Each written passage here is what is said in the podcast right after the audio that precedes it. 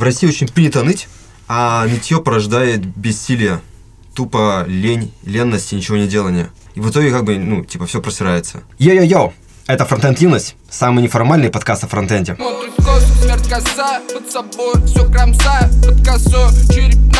и смерть очередна И она предпочитает правосудие слепых Бьет под их, забирает и старых, и молодых. Перепрыгнуть не всем дано Адовые костры. Можно сгинуть И постить с черной ленточкой посты. Смерть как вирус, и мы все с рождения заражены. Тут нету больше живых После нескольких ножевых Сложно выжить, и я не хочу выживать А ты, тут все с минами Будто хлебнули мертвой воды. Сложно выжить, и я не хочу выживать А ты, чтобы вынырнуть Следую за светом из темноты Так, ну что, мы наконец-то дождались. У нас в гостях сегодня Андрей Ситник.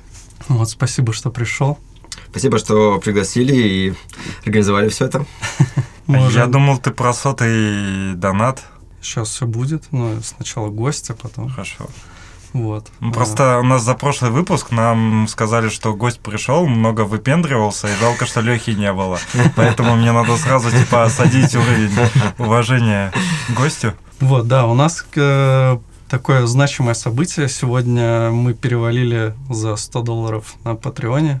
Ну, это круто. У нас три новых патрона за эту неделю. Это Илья Кошлаков, наш друг, э, Андрей Пивоварчук и Владимир Мацола. Всем спасибо. И это интересно тем, что на Патреоне у нас стоят э, цели, и после 100 баксов в месяц мы должны лайфкодинг какой-то записать. И мы теперь ждем предложения и сами думаем. Да, ну, у нас есть там некоторые идеи. Сейчас самый прикол, что я просто э, развивал, когда вот эти темы, там, Patreon и так далее, я ж, по-моему, вас даже не спрашивал, я просто, типа, кинул и все. Ну, То есть вы же не в курсе. вроде. Что? Реголову Ну, именно цели я поставил. А, то есть, да, да, э, цель ты сам ставил. Теперь вы отвечаете за них. Да. Блин, у меня есть, короче, мне нужно кое-что рассказать. Ого. Ну, в смысле, есть чуваки, они делают подкаст. И они очень давно просили уже про них рассказать. Я их все динамил-динамил, но вы вообще его не слушали, скорее всего. Вот. И, ну, мне кажется, прикольно было бы про них рассказать, тем более в таком выпуске с Андреем. А, Короче, это подкаст про конф, и чувачки рассказывают в основном про конференции всякие. Ну, и про зарубежные, про местные конференции. У них вообще, ну, в целом, подкаст про конференции. Я хотел просто, ну, рассказать свои, как бы, впечатления, которые у меня сложились после того, как я послушал. Я, правда, ну, не супер много там выпусков послушал, но не суть. В Чуть общем, мимо нас занесли, да? не, они, кстати, Я- не занесли, но он мне прям напоминал, и я такой, да, да, сделаем. Вот. А, Короче, ну, из, из недостатков я заметил, что их нет в iTunes, и это немного странно, потому что на SoundCloud они есть, и сделать экспорт в iTunes как бы не проблема, а слушатели, я думаю, подприбавятся, ну и вообще удобнее намного слушать оттуда. Вот, и я там сравнил какие-то начальные выпуски а, с новыми, у них реально стал намного лучше звук, это круто.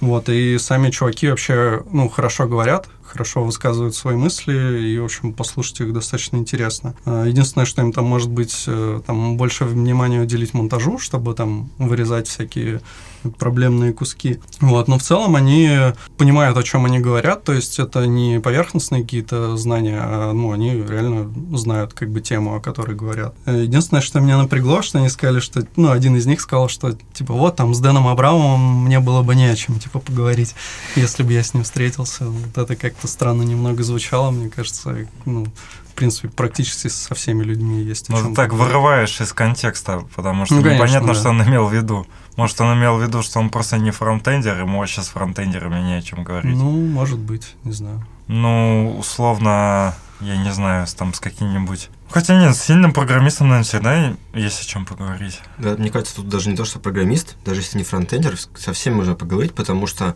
у фронтенда очень много вещей, выходящих за рамки кода.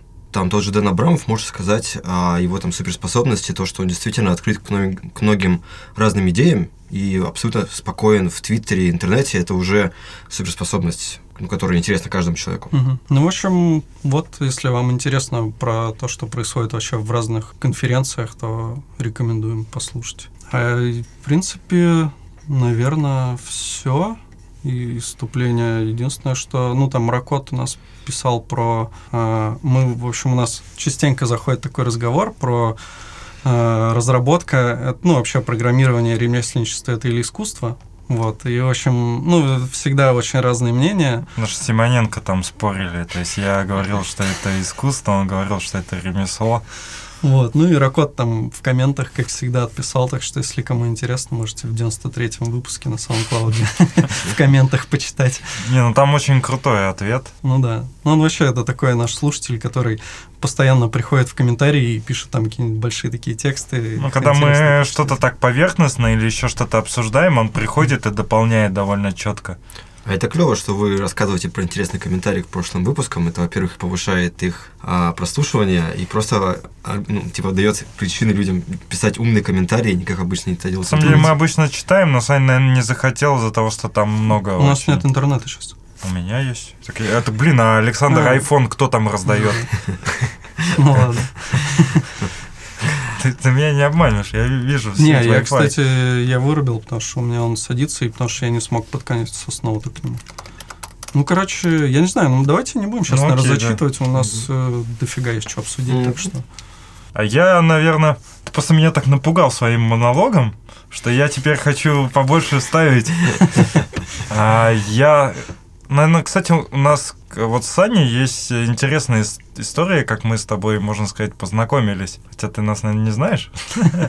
Я его точно видел. Да, мы виделись в баре, мы сидели с Мурси, Вегедом, э, там где-то в каком-то секретном баре ты нас отводил за библиотекой. О, да, за библиотекой шикарный бар. А это, по-моему, мы же на ты, по-моему, назывался. Наверное, Там птица еще возможно. была. Да, да, да. Там какой-то, по-моему, индийский он или что-то такое. Там А, такие это другой. напитки были, типа там. Питер. Ты не можешь вспомнить, о каком секретном баре за библиотекой идет речь. Это речь про бар, а, который находится в- вместе The Library. И, соответственно, там есть, есть индийский бар. Мгм. Единственное, я тоже забыл название его. А, я, кстати, знаю, я был в, в The Library, а в, в этом не был вместе. Ну, Там через туалет проход просто это. А я видел, люди постоянно там, там, может быть, вы видели или нет, там кикер раньше стоял. А, А я там тусил, да. У кикера. А я... Мы ездили с моим бывшим тимлидом на конференцию в Будапеште, и ты там тоже был, и мы там немного общались. Я помню, тогда как раз первый раз услышал, как ты на английском говоришь, О, да. и у меня создалось ощущение, представил этих э, арабских торговцев на рынке, потому что у тебя такая манера подачи, акцент такой, типа, о все продаешь. Наверное, забавно было. Я надеюсь, что, что мой ужасный уровень английского создаст людям пример о том, что выступать, чтобы выступать на английском, не нужно иметь хороший английский. Достаточно ну- иметь хорошие слайды. Мы, кстати, заметили, что ну, ты делаешь успехи, у тебя лучше становится. Спасибо. А еще, я не знаю, просто все хочется про это рассказать. Один из моих вообще, наверное, любимых э, выпусков э, всех подкастов, которые я русскоязычные слушал, это твой с Тимом Марининым. Это вообще охуенно было. Как раз вот неформальный. Это Какой? который... Как Там, где вы... под- Я не дослушал, О. где вы в конце выпуска еще бухать там начали, Мы или уже... начале само- начали. Я вспомнил, да. Потом там, там и темы были довольно таки. То, то есть вот как раз та контркультура, наверное, про которую ты говоришь. Да. То есть, с одной стороны, полная неформа... неформальность полная, а с другой стороны, вы базарите за очень такие технологичные, тяжелые темы. Ну, даже не тяжелые, а необычные, скажем Да, так. да. То есть вы там и про сервера какие-то, еще что-то там вообще улетели оба. Это была очень эпичная э, запись.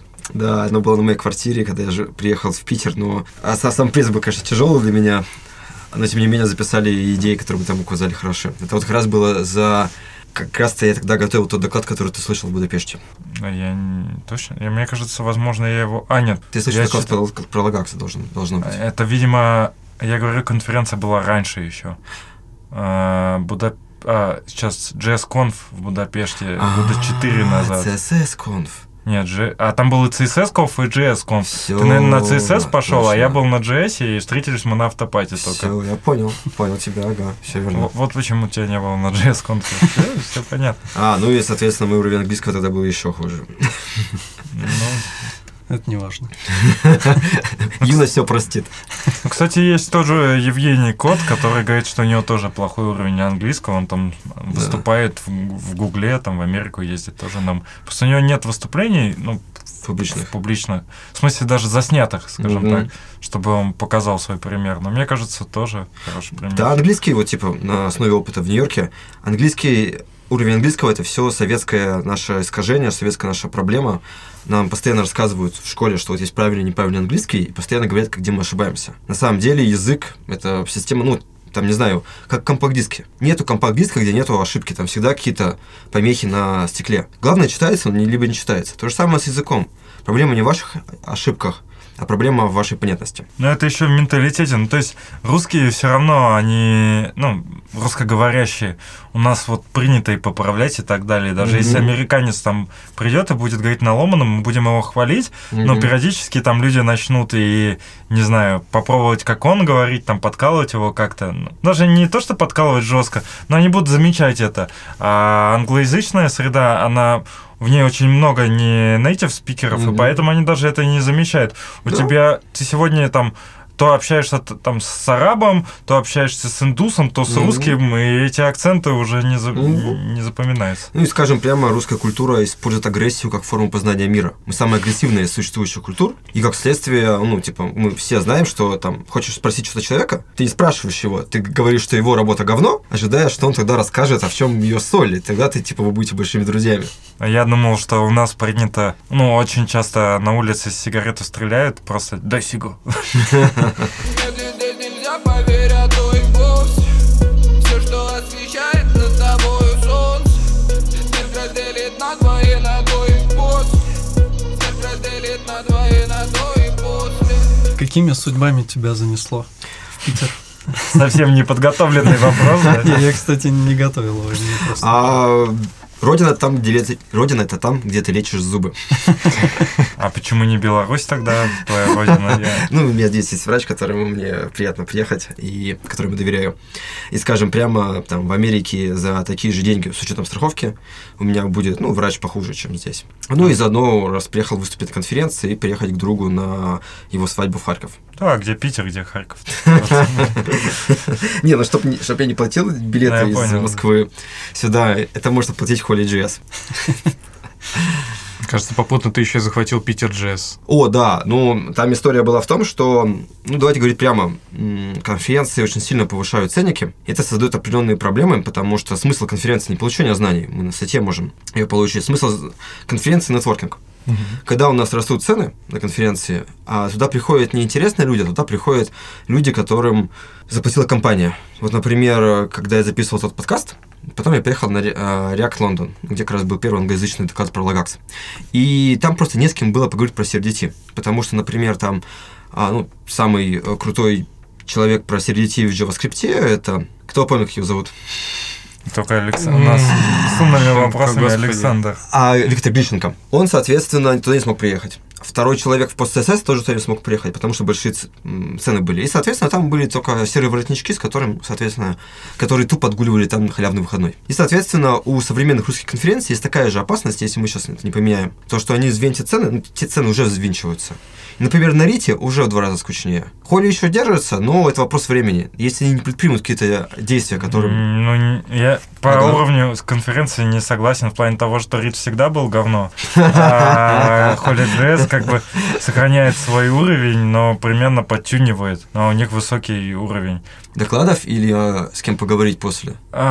наверное, в целом все организации, так как у них довольно сильный программный комитет, Мгм. даже я не готов, э, тут не важно сильные в плане там, кого они берут, Мгм. а в плане, что они очень заинтересованы помогать сообществу. И от Да. сообщества как раз есть потребность пообщаться, и они над этим тоже работают. Да, да, я согласен, что... Но деньги им надо зарабатывать, поэтому тут тоже они...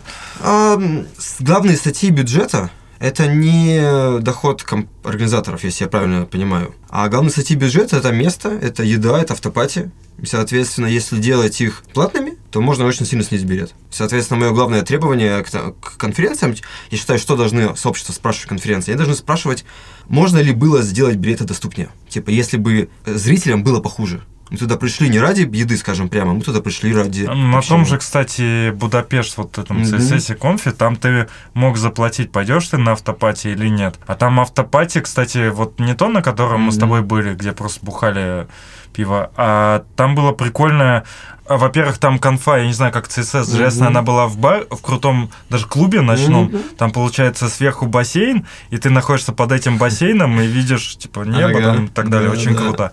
А, и было такое помещение, где обычно, видимо, концерты играют, и там на автопате пришли два чувака. Один писал музыку Мгм. на, ну, на ноде, как-то он там делал, а второй еще что-то тоже так... А, второй управлял а, камерами, э, этими, све- светомузыкой управлял. И один делал музыку, а второй, типа, крутил эти цвета, менял и так далее. Очень круто было. И вот у них как раз было прикольно, что можно было отказаться, по идее.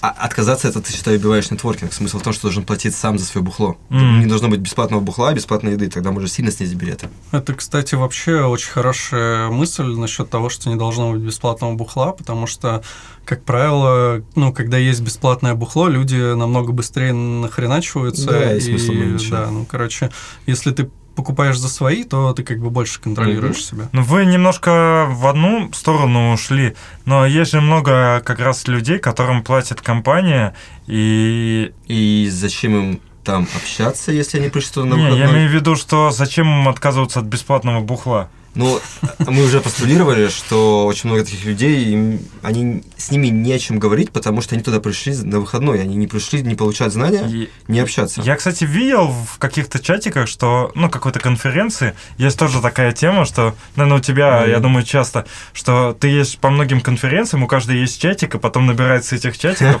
Ну, даже у меня там есть, условно, 5-6 э, конференций, чатики смотрю, что там происходит, хотя я был три года назад последний раз там. И я видел, что люди альтернативные устраивают автопати как раз. Вот, это, кстати, хорошая тема. На, по-моему, по-моему, на старой холле они как раз сильно, Орги сильно обиделись, что мы устроили там свою автопати. Не мы, технически, это были другие ребята, я ни при чем.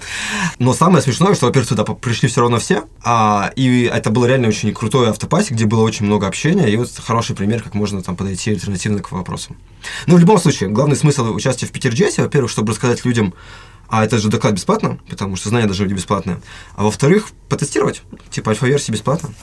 А, ты, кстати, с Холли JS обсуждал эту тему, что Да, был, конечно, она всегда по договоренности. Ну, типа, ходишь нормальный У ремонт. них же а, фишка еще в том, а, в уникальности докладов, они пытаются... Мы поэтому по договоренности э, я всегда выступаю с секретным спикером. И у нас нету трансляции, пока идет.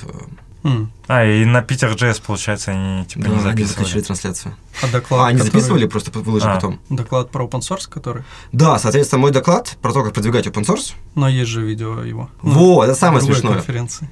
Дело в том, что, да, есть видео с, э, про него с э, Тверь.io, но поскольку, скорее всего, этот показ выйдет уже после Holy JS, то я раскрою главный секрет. Здесь нельзя,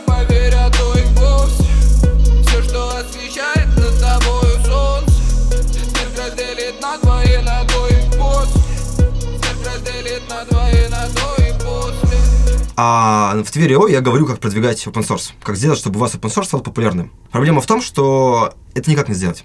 А дело в том, что в докладе на HolyJS посредине я рассказываю там, как это делать, делюсь реальными советами, но по факту главный совет — это создавать постоянно кипиш, постоянно э, хайп вокруг него, постить разные твиты, выступать на разных площадках, чтобы люди это всюду слышали.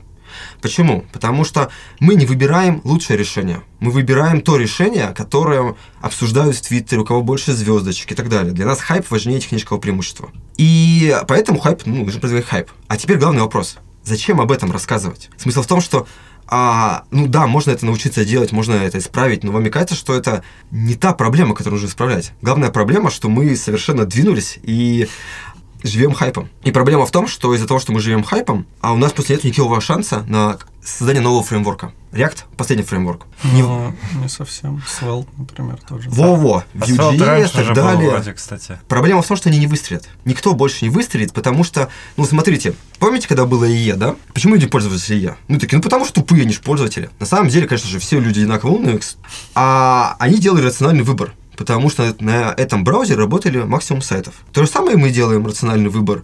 На React большинство разработчиков, на React большинство Но инструментов. и это потянул к себе Chromium. Во-во-во. Ну, смысл в том, что а, как, пока мы делаем рациональный выбор за большинством, он действительно рациональный. У нас не будет никакого шанса на альтернативное движение. Поэтому, например, если бы тогда мы не переломили бы ситуацию, если бы тогда мы не были молодыми и не пытались продвинуть альтернативный браузер, мы бы сейчас бы были в очень депрессивном мире, где технологии развивались бы очень медленно. А мы теперь сами, такой же логикой, как пользователи наших ИЕ, загнали фронтенд разработку в эту же ситуацию. У Свелта 3000, о, там, в районе 3000 подписчиков в Твиттере. Это означает, что у них нет ни грамма медийного влияния. Я много раз обсуждал Svelte с ну, многими ребятами, которые либо на конференциях, либо на, с э, ребятами из индустрии, и большинство из них не знает о Svelte. Следовательно, у него нет никакого шанса быть просто там, попасть в рамки выбора. Так тебе когда говорят фреймворк, это обычно React, Angular, Vue, Мгм. может быть Ember, Мгм. ну и все. Да. И, и про все остальные говорят, ну типа ха-ха-хи-хи, это как бы там для вот альтернативщиков, а мы как... Так Ember это уже туда, просто он Да. немножко выбился. Да, оттуда. и Vue тоже. Ну, то есть, и- Не, Vue как раз вот то, что ты говорил, он нахайпил. он Они- нахайпил. Проблема в том, что шансы того, что он победит, нулевые. Блин, я, мы даже рассказывали, мы ехали э, на Сапсане, Мгм. и там сайт, чтобы к Wi-Fi подсоединиться, Мгм. он на Vue сделан. Мгм. И на Vue очень много делают, прям сильно. Это правда. Проблема в том, что переломить систему уже, скорее всего, не получится. Ну, Он я насколько понимаю, что новичкам легче на Vue писать. Вот ты сейчас пытаешься говорить рационально. Мы выбираем иррационально. Так я скорее не рационально говорю, Мгм. а про... Я говорю тот тренд, который есть и считается, вот так скорее Да. правильно будет, что на Vue новичкам легче писать. И новички берут Vue, и они по каким-то причинам, Мгм. да, пишут больше на Vue, как мне кажется. То есть им рациональнее было на React, потому что React больше где сейчас востребован все-таки, Мгм. но они берут Vue, потому что он типа проще. К сожалению, мы видим не эту картину. Мы видим, что все конференции про React, следовательно, большинство новичков может даже не узнать про Vue. Они узнают про Vue, когда уже поздно. Может, Vue слишком простое, им не нужно. Единственное исключение – это Китай. Просто в Китае в Vue пришел первым, и, соответственно, когда еще React не захватил весь рынок. И, соответственно, в Китае обратная ситуация. В Китае React не вернет, ну, типа, не захватит рынок. Ну, смотри, есть же уже даже пятиминутка Vue вроде даже выпустили подкаст. Ну, это Поэтому... там, по-моему, все заглохло как Кстати, это легко понять хайп фреймворка. Если появляется подкаст, то Или значит, конференция. да. А, но как раз проблема-то не в этом. Проблема там не в конкретном Vue, в React и подобных вещах. А на самом деле, ну, типа, нужно смотреть выше, есть более высокий уровень. Есть так называемая S-кривая. S-кривая хорошо описывает технологические революции. Она описывала их и до, и после, на самом деле, очень простая идея, что а, технология, ее популярность, ее влияние на общество развивается в три этапа. На первом этапе она только набирает популярность, даже создается. Это тот момент, когда о технологии никто не знает, технология нестабильна, ей неприятно пользоваться, но у нее есть какие-то фанаты, которые что-то там делают. Потом у них что-то получается, этим можно уже начинать пользоваться, а, и оно начинает набирать популярность. В какой-то момент популярность останавливается, рост популярности, по естественным причинам. Например, собственно, а, система решает все задачи, или же она максимум захватила рынок. И после этого начинается этап стагнации, потому что роста дальше уже нельзя сделать. А рост не бесконечный. Дело в том, что это вот как в эволюции. Мы считаем, что эволюция идет так линейно, постоянно. Ну, там, по школьным учебникам биологии. Это полная ложь. А революция делается, вот эволюция делается такими скачками, когда появляется ситуация нестабильности, когда резко перестраивается вся экосистема, а потом она замирает на огромное время, пока снова не произойдет какой-то импакт-фактор, снова дестабилизирует ситуацию и снова произойдет скачок. Соответственно, такая же ситуация у нас. А и скажем прямо, вот мы начинаем думать про хайп, мы начинаем думать про популярность, потому что мы подходим уже к третьему этапу, когда наша скрывая заканчивает развитие. Это неплохо. У нас все равно будет хорошая зарплата, у нас хорошо, у нас все равно будет а, работа и так далее. Мы просто, ну, типа, будем вариться с теми же самыми фреймворками очень долго, какими-то минорными патчами, мелкими а, оптимизациями API, типа сахара, ну, как хухи, да, и так далее. Но кардинальных изменений не будет. И это тоже, опять же, не проблема, а проблема в другом. Дело в том, что человечество не может жить без постоянного развития. Эволюция должна развиваться. Потому что иначе проблемы, которые создает прошлая технология, убьет нас. Любая технология создает проблемы. Если мы не создадим следующую технологию, которая решает проблемы прошлой технологии, то, соответственно, вот эта волна, которая идет за нами, она нас прикончит. А, и, соответственно, проблема в том, что прогресс должен двигаться вперед, и должна появиться новая скрывая. Это произойдет неважно, хотим этого мы или нет, проблема в другом. Вопрос, где она произойдет. Эта S-кривая может произойти на, на почве вот наш, на почве умирающего нашего мира, вобрать в себя все преимущества, все наши соки, всю нашу идеологию и, соответственно, ну, быть сильнее, следующая скрывая. Либо эта следующая скрывая будет создана совершенно другими людьми. Ну, вот хороший пример. В какой-то момент а, бэкэнд начал умирать, ну как умирать, типа вышел на кривую стабильности, а VS кривой. И люди начали думать, куда эвакуироваться, они поняли об этом и начали готовиться. И, Руби, Руби, да? Да, Ruby, ну, и PHP, и Ruby. Вот, типа, очень многие люди, по крайней мере, перебежали из PHP. Мы, извини, мы смотрели просто на работе, ну, Мгм. наверное, месяца три назад видос э, дядюшки Боба, Мгм. и он, э, ну, как раз этому видосу лет 10, и он говорил там про архитектуру, и говорит, кстати, пацаны, появился новый, типа, перспективный язык Руби, за ним будущее, он, типа, всех нахуй вынесет. И было очень смешно, да, послушать, потому что он, конечно, произвел революцию, но никого он не вынес. Не, нет. а, Кстати, я еще хотел добавить то, что ты говорил по поводу Мгм.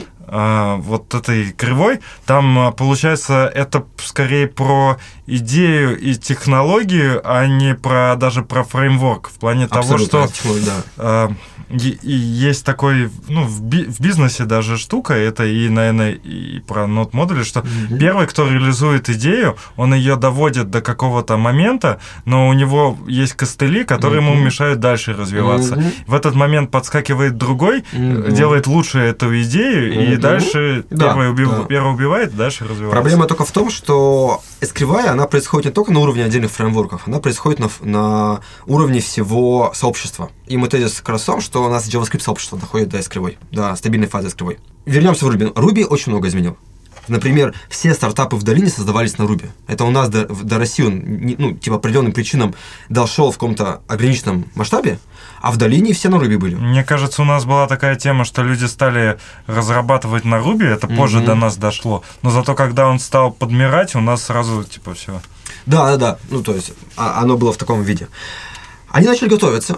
И, соответственно, уехали на многие другие языки. На Go, Elixir, там было очень интересно. Они постоянно рассказывали о них, они постоянно объясняли, что вот есть другие альтернативы. И вот все эти языки более-менее цветут в рамках своей ниши. Проблема только в том, что они не увидели главного. Они считали JavaScript недоязыком, языком для глупых. И когда там начало что-то появляться, они такие, ой, фу-фу-фу, ха-ха-ха, это все, ну, типа, э, недочеловеки. И в итоге весь фронтенд пошел абсолютно новым путем. Он создавался новыми людьми, и, к сожалению, из-за этого многие хорошие идеи, например, того же Руби были потеряны. У Руби, например, было, ну, у них совершенно новый подход был к дизайну. Это первый раз, когда программирование было красивым. У них был свой подход к development experience. И, например, а, типа удобство использования спрокетсов, ну, это фронтовая система сборки, оно до сих пор вот только-только к нему подходит парсель. Там в Ипака вот там даже, ну, типа, он гораздо хуже. А у них была куча идей, например, что конверт, а, что нужно иметь конвенции, чтобы все файлы лежали в одном месте, чтобы это все было предсказуемо. И все это было забыто, потому что новые скривую создавали новые люди. Но оно как раз и не забыто, они же как раз, например, повлияли на Ember тот же самый, потому что он очень много оттуда привнес. Ну, просто А да, если, да. говорить про систему сборки, то тот же брокер есть, на самом деле, кроме парсера. Про них то, про него тоже никто не знает. Да, вот это очень хороший пример. А, мне очень жалко, что вот как раз Ember был начат, э, так сказать, переселенцами из Ruby. Это великий Вукац, который действительно крутой разработчик. Мне очень жаль, что им не повезло. А проблема в том, что их было очень мало, таких людей. И как следствие, они создали всего пару попыток. А чтобы, ну, чтобы победить, нужно создать много попыток. Там, как, как я говорю, в как я говорил в своем докладе, там у меня 4 проекта, это на самом деле 54 неудачи за ними стоят. И вот, типа, сейчас мы решаем, следующий мир будет создаваться нами, или вот мы как Руби такое фу-фу-фу, ха-ха-ха, вот тут у нас э, великий реакт, и как бы мы ничего альтернативно использовать не будем. И я как раз специально пришел к вам, потому что я считаю как раз, что, ну, если говорить громко, фронтенд умер, и только молодость его спасет. А в том плане, что фронтенд вышел на кривую стабильности, и нам нужно искать новое место, куда мы все переедем. Проблема в том, чтобы это найти место, в первое время следующая скрывая будет хуже, чем текущая. И пока мы присматриваемся к популярности, пока мы присматриваемся к абсолютным идеальности продукта, мы эту кривую пропустим. Мне кажется, наоборот, что не молодость спасет, а старость. Потому что ты говоришь про... Все, что ты говоришь, это атрибуты как раз молодых людей. То есть э, вот это хайпажорство, э, возму- ну, поиск более простого решения задачи. То есть фактически а, есть еще такой тренд даже, ну, на мой взгляд, среди школьников старших классов, уход в IT, потому что там большие зарплаты. Мгм. Естественно, люди туда приходят, там как-то отучиваются, потом идут во фронтенд, потому что там большие зарплаты, потом выбирают React, потому что там большие зарплаты, в принципе, получают большую зарплату и что-то там пилят. И, соответственно, вот такая молодость, она убивает. А те прожженные волки, которые, типа, херачат уже 20 лет в программировании, э, и которые его реально любят, они могут что-то поменять. А, не согласен. И мои аргументы связаны следующим способом.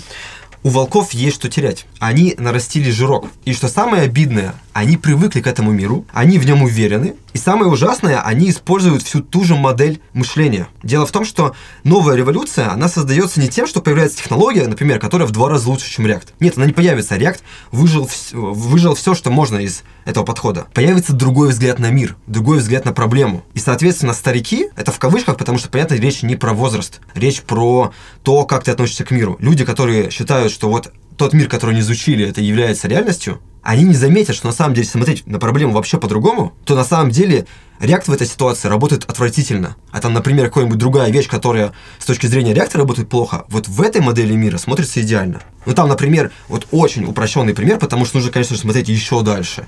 Это что вот у нас есть, а, если мы смотрим по количеству библиотек, то React лучше. А если мы смотрим по размеру бандла, то Svelte лучше. И пока мы как бы не поменяем то, что мы пытаемся оптимизировать, мы не создадим новую революцию. Это как у нас, у нас есть э, од- один старый монолит, Мгм. который работает довольно стабильно, там все заоптимизировано и так далее, но он написан на старых говнотехнологиях, монолит, все его никто не любит, а есть типа новые модные приложения на реакте. И сегодня чувак рассказывал, Мгм. как он будет дробить этот монолит, делать типа там много микросервисов, Мгм. говорит, типа вот это полная фигня ваш монолит. Я говорю, таком производителе любого Да. вашего приложения Так это, и ну, бандл в три Так раза это, же, меньше. по-моему, называется эффект второй системы. Что первая система, она у тебя и стабильная, и когда ты подходишь к попытке изобрести вторую, то она становится монструознее. Потому что в первой, типа, ты очень много уже учал. Такой эффект, он, типа, есть. Не монструозия, наверное, она становится менее стабильной. Любая Ну. революция имеет огромную цену. Ты должен там 10 лет Ну. есть баги. Так я тебе могу сказать, что, опять же, тот же выбор реакта, он зачастую обоснованный ситуацией на рынке. Когда у тебя большая IT-компания, тебе нужно набирать людей, ты будешь набирать тех, кого легче набрать. Если люди, типа, большинство, там, 80% приходят, хотят React, Мгм. то тебе будет сложно на твою технологию, которую не уважает там 100% Мгм. рынка, набрать людей. Они будут просить и больше, мотивация у них будет меньше, поэтому тебе выгоднее переходить на React. А Мгм. уже насколько он будет э, производительнее, это хрен Я пол- Яндекс-то да. как-то набрал на бэмчик столько людей. Я полностью с тобой согласен. Проблема в том, как смотреть на проблему. Ты смотришь только в, в первый там год-два. И в этом точке зрения ты абсолютно прав. Проблема в том, что пока мы все находимся на реакте, пока у нас одни и те же лидеры, пока мы слушаем только одних и тех же людей, мы нового не создадим. Это как сидеть на ИЕ-6. Не было причин делать сайт на Firefox. Единственная причина были наши внутренние, потому что мы видели, что в долгосрочной перспективе, что через Firefox, 10 он был лет... хоть гиковский, ну то есть все, кто типа прогал, они все любили Firefox, одно Мгм. время такое было. Вот. А дело в том, что революция случается, ну, там есть множество причин. Главная причина, которая мне кажется, есть определенная группа людей, которые не являются мейнстримом, которые прекрасно понимают, что они уже проиграли, они никому не нужны, и, следовательно, они могут рисковать. То, что вот был веб-разработка, она была вот сбоку припека. Вот был нормальный, серьезный enterprise, Java, все дела, там были нормальные деньги, вот там были нормальные люди, серьезные, как бы уважаемые. А мы были, ну, мы уже сразу проиграли. Но вот в этом, когда ты находишься в этой среде, вот тогда у тебя глаза открыты. И именно там мы такие, блин, типа, вот все эти Java это отстой, вот мы сейчас по-другому подойдем. И мы верили в Firefox, потому что это была какая-то вот идея. А, кстати, тебе не кажется, что последнее время, э, наоборот, уже принято хуесосить React? Как бы, ну, то есть я не видел бы Мгм. ни одного, наверное, за последнее время человека, который говорил бы, блин, React это так круто. Ну, кроме там Дэна Абрамова и там... Ну, или каких-то относительно новичков. То есть те люди, которые давно, они обычно все хуесосят React. Мой тезис не то, что React проблема. Мой тезис то, что проблема космос нашего мышления. Пока мы все считаем, ли- ну, пока мы все подписываемся на одних и тех же людей, пока мы все ретвитим самых популярных людей с очевидными твитами, мы будем проигрывать. У нас, кстати, есть отличие от других подкастов. Мы когда новости читаем, мы используем OpenNet сайт. а его больше никто не использует. Не знаешь? Это который желтенький. Ну, Ну, такой, такой да. О, да, я его люблю читать, потому что там свежие новости про мой любимый Linux. Там, да, всякое... Ну, и мы говорили о том, что там хороший технический редактор, Мгм. и, и жирные такие комментарии всегда. Там сидят полюбасы такие бородатые чуваки. Да. Очень прикольно. Он, по-моему, вот он- такое альтернативное мнение, это прямо вот полностью противоположно там бложечку, ну, твиттеру всему. Вот да, там. да, да. А, мне кажется, он полностью... OpenNet вырос из комьюнити, который делала, который жила вокруг лора, Linux, Org.ru, и комментарии оттуда, и традиции комментариев оттуда. Наверное. Они даже не... то- Они, кстати, зачастую... Там нету оскорбительных комментариев. Они просто дерзкие, Мгм. практически все. Но там нет такого, что типа пошел нахуй, еще что-то. Смотря с какой культурой смотреть.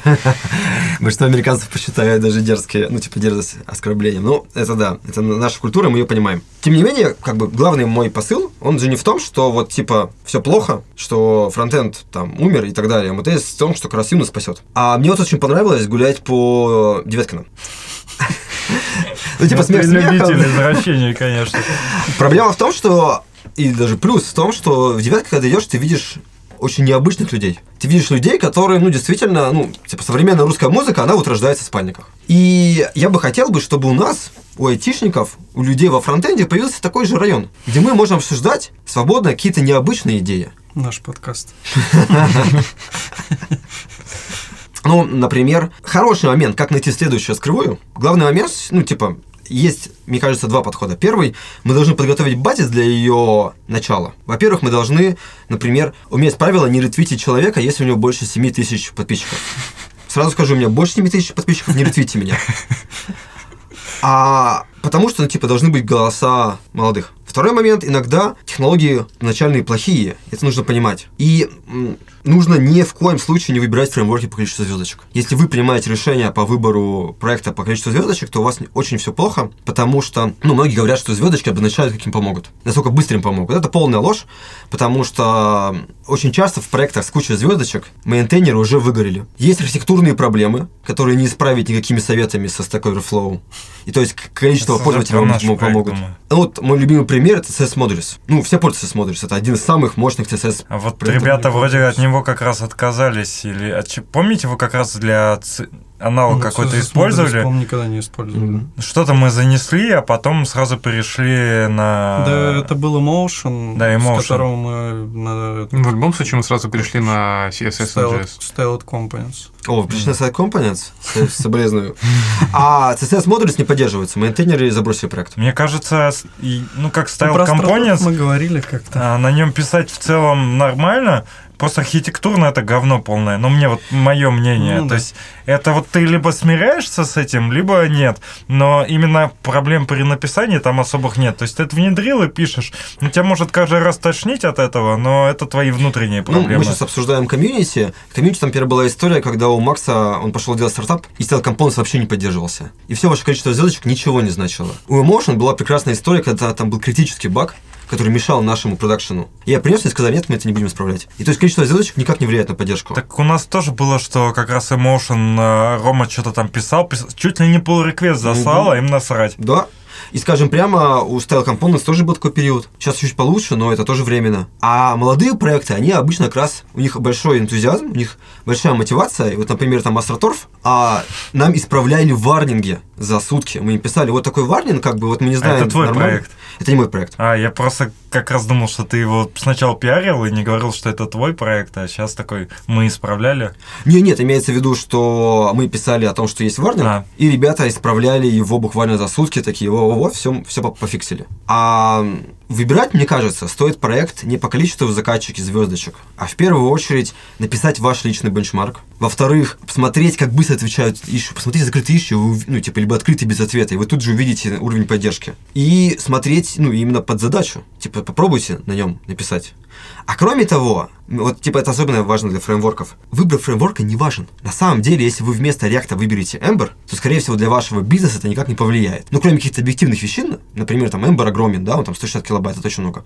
А если, например, вы выберете Светл, ну, который еще только начинается, у вас, скорее всего, тоже ничего не поменяется. У вас будет баг и в React, и в Светле. Вы за его зарепортите, и там, и там на вас наплюют, либо, например, в Светле вам помогут быстрее, или в React помогут быстрее. А вот мы... Тут будет проблема в том, что когда ты выбираешь э, не React, то разработчики обычно к этому негативно относятся. Ну, а мы возвращаемся к культуре, к вопросу, Ну, что наша культура, да. становится ориентирована на хайп. А если мы начнем более нормально относиться к каким-то новым идеям, если мы начнем приглашать на конференции не популярных спикеров, а спикеров с необычными идеями, как, например, было на японской конференции. В Японии ужасно IT, там есть какая системная проблема, потому что айтишники, типа, не а, понтовые люди, да. Они, типа, на уровне, ну, типа, человека из бухгалтерии или типа того, то есть это абсолютно базовый человек, ну, типа, ко- который не является вот творцом, как у нас, куча зарплаты, он получает как все. И, как следовательно, она не является сверхкотируемой, там мало людей. Но конференцию по целому ряду культурных причин была организована очень крутая, и там не было, если мне изменяет память, докладов про React, может быть, на японском были,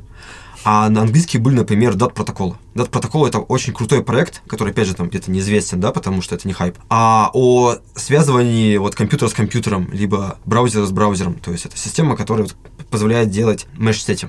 М. Очень круто, у них офигеннейший DX, которым позавидовал бы многие сверхпопулярные проекты. PS пак. А, и так далее. Но, как бы, о нем не говорят, их не приглашают, ну, потому что вот, вот это все. То есть, вот, как бы, это то, что мы должны сделать, чтобы новое могло вырасти. А что сделать, чтобы новое нашло непосредственно расти? Мне кажется, тут несколько причин. Во-первых, мы должны увеличивать свой кругозор, потому что математика...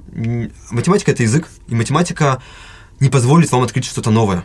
Не потому, что математика плохая, а потому что все в программировании знают математику. Это наша вот Библия в программировании. Нет, это, это нет рациональных причин, это просто исторически так сложилось. И как следствие, все идеи, которые можно вытащить из математического мышления, мы давно вытащили. Ну, типа там, типизация, вот это все. Чтобы придумать что-то новое, нужно взять какие-то смежные области. Там, например, криптовалюты были открыты, когда мы взяли а, экономику, и особенно политику. Там EOS очень интересный проект. А с другой стороны, там нейросети, ну, тоже очевидная вещь, что это, это математически неплохо описывают. Ну, там есть куча математики в этом, но как доказательная система, она плохо работает. И так далее. То есть все вот эти революции, они происходили на каких-то других границах. И как следствие, надо вот этим интересоваться с одной стороны, а с другой стороны смотреть на проблему шире, пытаться говорить о ней. Например, тот же фронтенд пошел из open source. Open source появился не потому, что была какая-то новая математическая идея, а потому что какой-то Столман заметил, что программы, которым ты запускаешь, не владеешь. И вот, вот эта идея создала огромный мир. Вот эта идея была взрывом, который создал огромную S-кривую новую, которая там потопила Microsoft, которые вот, типа еле-еле сейчас а, выбираются, опять же, приняв идею open source и создав, ну, типа, совершенно другой мир, включая фронтенд. Microsoft в последнее время вообще большие красавчики. Абсолютно согласен. В какой-то степени. А. В плане разработки open source. Ну, и это меня очень сильно пугает, потому что фактически сейчас, если ты не работаешь в Фейсбуке, Гугле и Microsoft, ты не создаешь крупный проект. Потому что они все консолидируют силы, они консолидируют медиа влияние и там лидеров мнений. И, как следствие, лидеры мнений рассказывают про внутренние проекты. Ну и все, как у нас получается вот три, А потом появляется React. которые из Фейсбука. Да. Ну, вот, да, соответственно, все как бы. Если ты там не работаешь, то ты с ними не общаешься, они тебе не расскажут все. Я, кстати, по поводу плохих проектов, которые много звездочек. У нас, конечно, не так много звездочек. У нас есть бесполезный проект наш любимый. У нас есть про- проект у подкаста. Э, Нагибабель называется. Мо- Может, видел. Короче, он э, занимается тем, что удаляет проект при установке пакета. Соответственно, там можно его еще поднастроить немножко. Но вообще я не понял, зачем. Там, кстати, плохая документация, надо поправить чуть-чуть. Ты делаешь npm install этот Да. пакет, а он тебе удаляет твой проект. А чуваки, я не проверил, они... А, прикол в том, что Саня написал первую реализацию на баше, Ага. а все остальное сделали наши слушатели. Они Ага. там дополняли всякого оверхеда, описание и так далее. Они логотип Очень нарисовали. прикольно, да, Причем да. очень крутой логотип. Э, Contribution MD написали, все там вообще четенько. Этот э, для Ярна файл добавили, конечно. И что, много скачиваний? Скачиваем, а мы в NPM не добавляли, потому что мы считаем, ну, Нет, Саня кто-то другой добавил. Кто-то другой добавил, но мы не добавляли, потому что это вроде как бы противоречит политике NPM, Да-да-да. что это вредоносная штука и так далее. Но звездочек нечестно мало, да? Нет, ну, честно, ну, много. 700? Ну, 700 или 700 сколько там? мог- могло вам позволить попасть даже в этот в трендинг. Ну да, ну типа и дохера звездочек, фактически скачиванием на NPM там и на GitHub, я думаю, нету. А, ну только для контрибьюшена как раз. А там единственное, чё- ну вот идея, я сказал какая, а чуваки в описании написали, что ты типа клонишь, а потом а, исполняешь индексный файл. Ну Ага. тогда как бы смысл, что удалиться? Удалиться у тебя папка сверху, а идея в том, чтобы проект удалить. Вот, а оказалось, что... А, потом они вместо баш-файла подрубили библиотеку, которая удаляет. Потом чуваки написали, что на Windows не работает. Мы типа еще для Windows сделали. Ну, там целая работа пошла. Просто бесполезная работа. Кстати, интересная идея развития проекта, чтобы он брал и случайно удалял один из тестов. Не всегда записывался при commit хук, хук и там с вероятностью в 1% удалял один из тестов. Это та вещь, которой ты работаешь. Ну, типа, в тестах что-то постоянно Можно, происходит. типа, есть мутирующие тесты, а это будут мутные тесты. Типа, О, или удалял, удалял э, ну, типа, сравнения в тесте, делая их бесполезными. Чтобы со временем, типа, ты работаешь в проекте, и там через неделю все, короче, тесты похерены, оно смешано с настоящей историей, уже как бы никто не разберет, что было, потому что, ну, там, типа, тесты меняются, люди не проверяют дифы. И все, как бы, проект э, говно.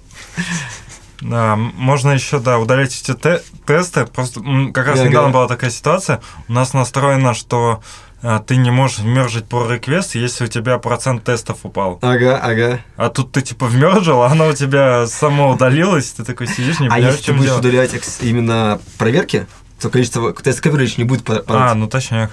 307 звездочек. И вот такой 307. логотип. Отличный логотип. А А, какой? Респект автору. Я даже забыл. Ну да, да.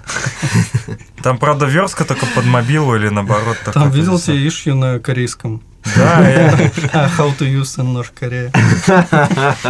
я не знаю, что отвечать. Короче, ну там еще прикольно, что вокруг этого, ну, реально появилось такое небольшое сообщество, Ага. люди там создают всякие смешные ишью, там, Ага. Они Ой, меня, кстати, еще пригласили в сообщество. Как это называется? Ну, когда Сообщество, объединяют да. сообщество, На да, на да. гитхабе. Орг. Организация. Да. Организация, да, пригласили в Shit.js, но я О, что-то почитал, и я решил, что нет. Почему? Я, я, честно, не помню, но мне показалось, что как у них там все описано, и то, что мы делаем, оно не совпадает концептуально. Но, учитывая то, что я обычно немного читаю, там, Ага. видимо, первые два-три предложения уже не совпадали. Не, ну у нас не такой... А, там, возможно, там было написано, что это бесполезное говно и так далее. И я такой подумал, что нет. У нас четко... Даже не бесполезное, а что непонятно для чего это нужно. У нас четкая предназначенность. Можно так. Своему коллеге подсунул, он там потом поставил.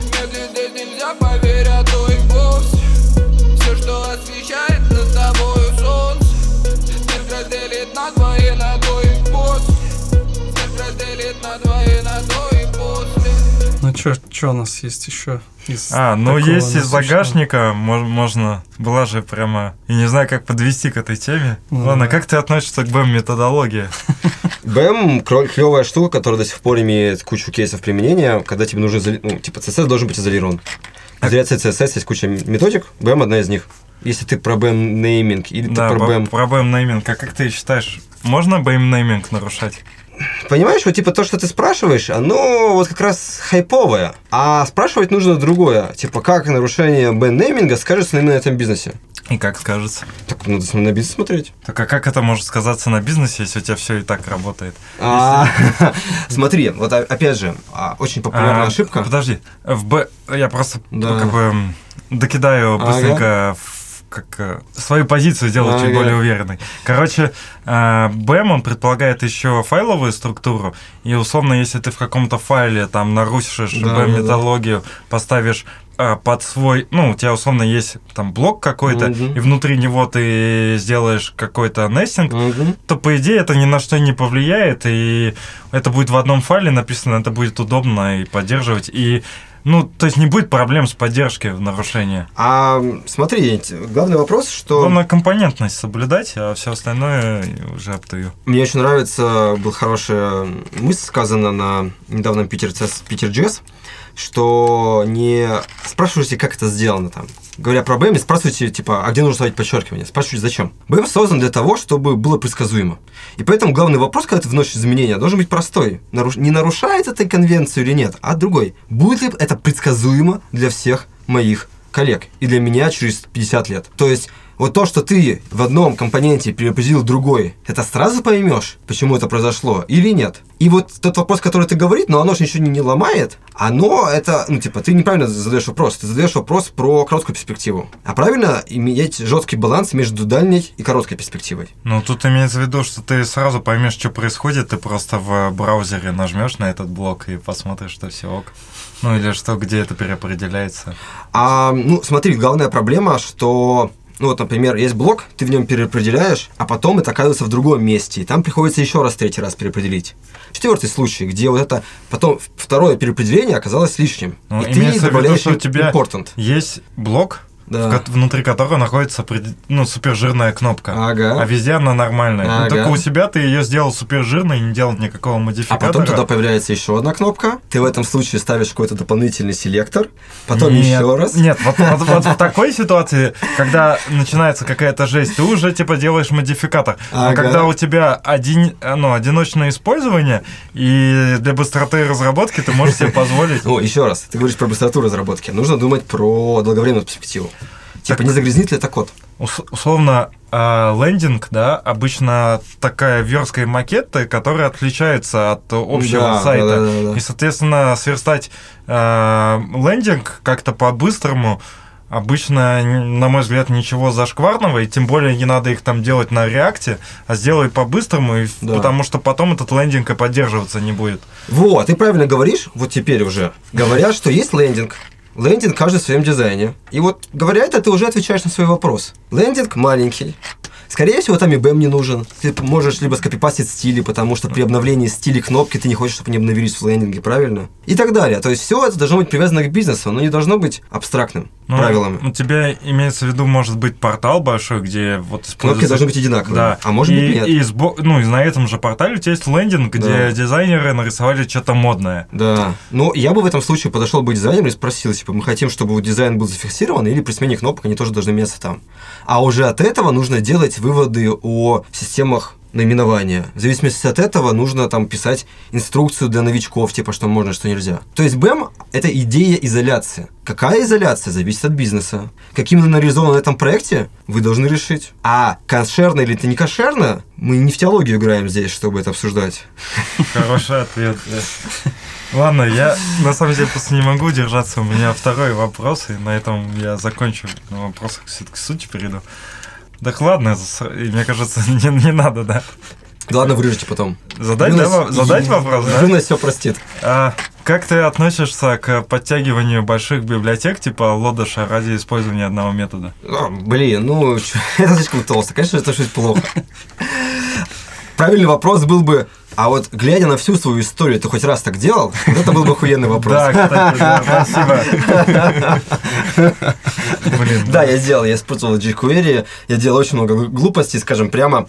Мне очень нравится, э, ну, возвращаясь к теме, какая будет следующая, скрываю, есть очень хорошая модель. Не модель, а взгляд на мир. Что сейчас у нас есть еда у всех, у нас есть жилье, и нам не хватает только смысла жизни. И тот, кто предлагает смысл жизни, тот победит. У того будет куча ресурсов. Тот же Макс, например, он, не- ну, он предлагает технологические решения и так далее. Кто? Маск. А, меня Емакс, я такой, почему? Но главная идея, что предлагает Маск, он предлагает веру в то, что космос вернется. Он предлагает веру, что золотое время космоса скоро снова наступит. И за этим за ними идут там, тысячи людей. И, соответственно, я считаю, что следующее скрывая будет там, где мы предложим какой-то смысл. И вот, например, там у меня есть э, религия. Религия в контексте э, мировоззрения, взгляда на мир, в то, что мы не можем доказать, но то, что влияет на наше поведение. Например, сознание. Да? Сознание – это чистой воды выдумка, это там в духе Бог, типа разницы между Богом и сознанием нету. Разница только в том, что типа люди, которые думают, что они относятся к науке, считают религиозников, что они идиоты, они верят в Бога, который не доказан, все дела. А когда ты спрашиваешь, какое определение у сознания, они такие даже определение не могут созна- назвать, не то, что доказать. Так вот, сознание – это социальный констракт, это просто слово, которое мы привыкли говорить в какой-то, на какой-то вопрос, да, там. А, блин, я не буду говорить те фразы, где отвечали автоматом, потому что за каждую из них можно сесть в разной стране. Потому что представляют разные идеологии запрещенные. Ну, а там... Нет, нет, я не буду. Да, да пожалуйста, у нас... Мне, в Украину ехать меня не пустят. А, если что, слава Украине. Героям слава. Вот, соответственно, сознание является вот такой вещью, а, главный смысл которой это то, что это автоматический ответ на какой-то вопрос. Там у тебя есть сознание, есть сознание, да? Ну, все- все дела. Хотя как бы ты не знаешь, что такое сознание.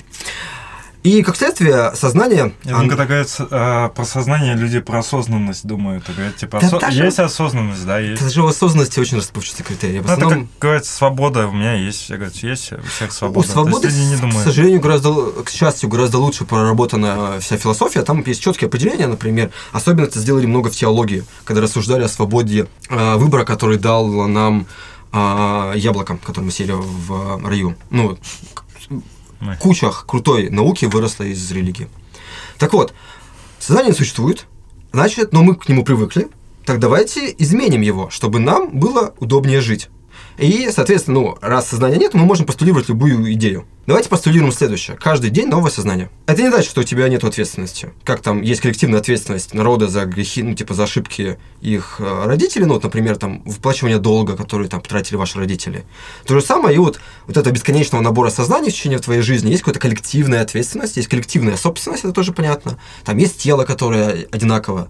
Но вот я, оно каждый раз новое. новое. И вот это очень хорошо описывает, как на самом деле мы программируем, потому что мы, мы постоянно день, каждый день мы разные. У нас разные идеи. И там нет человека безгрешного. Мы все делали ошибки. Там главное отличие это то, чтобы быть вот хорошей страной и признавать свои ошибки. Ну да, но я тоже об этом думал, что главное, что ты когда делаешь, ты выкладываешься по максимуму. А в принципе, через э, какой-то момент времени ты все равно поймешь, что это херня.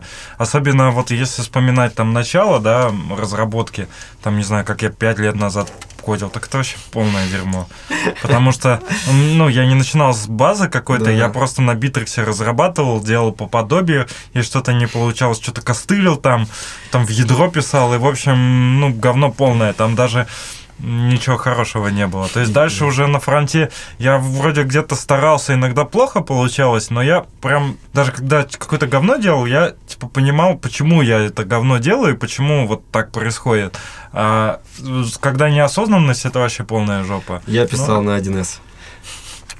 А, но если ты исповедуешь эту религию, тебе легче относиться к этим ошибкам, потому что вот сейчас наша современная религия, там, которая строится на христианстве, где вот есть душа, ну, и сознание идет с концепции души, мы считаем, что это наша ответственность. Когда у тебя такая идеология, это как бы не твоя вина, но твоя ответственность. И, соответственно, такой философии тебе легче переписывать. Ты новый человек, ты видишь ошибки прошлого, ты их не делал, но ты несешь за них коллективную ответственность. Из такой психологии просто легче подходить к своим ошибкам.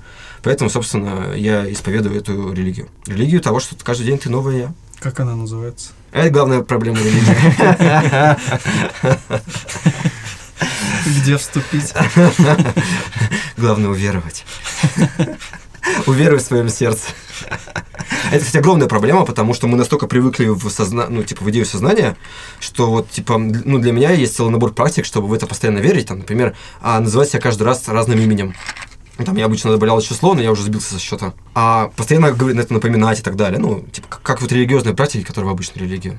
А, но, тем не менее, если вернуться, то, как я говорил, нам нужно начать. А скрывая начнется там, кто даст новую идеологию. Вот, например, когда была Википедия, когда был open source, мы верили в это все. У нас был враг, мы знали, чем вкладывать ресурсы, мы знали, зачем не спать ночами, потому что мы знали, что то, что ты делаешь, что-то изменит. А когда ты пишешь новый рек-библиотеку, новый рек-компонент, Да, это в лучшем варианте. Это ты вообще живешь в раю.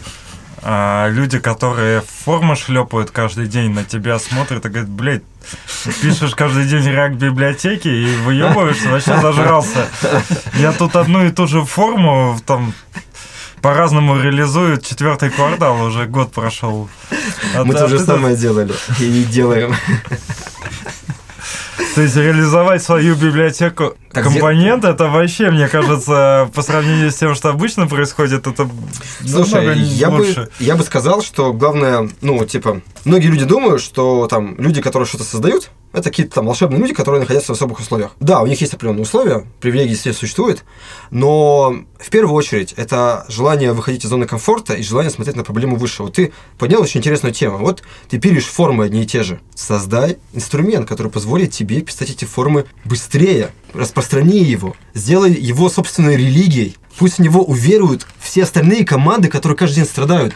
Есть таких людей миллионы, Так сделай решение, которое спасет и твою жизнь, и жизнь миллионов. Самый прикол, что оно есть. Ну, в смысле, оно Да, да. сто процентов есть. Да. Ну, что, нету генератора форм, который Да. позволяет что-то оплачивать? Так, так, так пизды, просто у них звездочек там мало, опять же, и они не такие популярные. По идее, писать там свой условно JSON конфиг, а, какой-то еще конфиг Мгм, там с тем, мгм. куда законнектиться, а дальше тебе отрисует, это, мне кажется, не Ну, rocket science. Мы Мне очень нравится э, фраза rocket science. Ты знаешь, типа, а, мы говорим rocket science, ракетчики говорят, это не математика, а математики говорят, ну это же не психология, а психология говорит, это же не программирование и так далее. На самом деле не существует тупой науки, как бы мы все считаем, что типа сложная наука где-то там, в другом месте. А если у тебя огромный опыт написания формочек, то ты можешь на них посмотреть и понять, почему они не взлетают. И увидеть проблемы. У них, у них всех куча проблем, они типа ограничены. Они не создают какое-то там мега решение.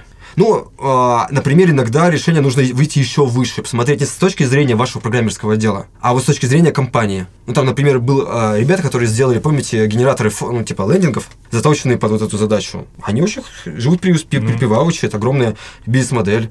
Вот ребята то же самое, клепали формочки, А я думаю, вот если сделать такую штуку, то ты первый же issues получишь, а почему не на реакте? Ну, Вот, а а, а как мне это да. внедрить в мое React приложение? Ты там, знаешь, сделал все просто на HTML Мгм, максимально мгм. просто, там, не знаю, 4 файла, у Мгм. тебя все работает идеально. Все равно, как мне там внедрить свой... Кстати, вот это хороший вопрос. Есть два э, вопроса. Ну, типа, вот пример нормального, здорового комьюнити, нездорового комьюнити.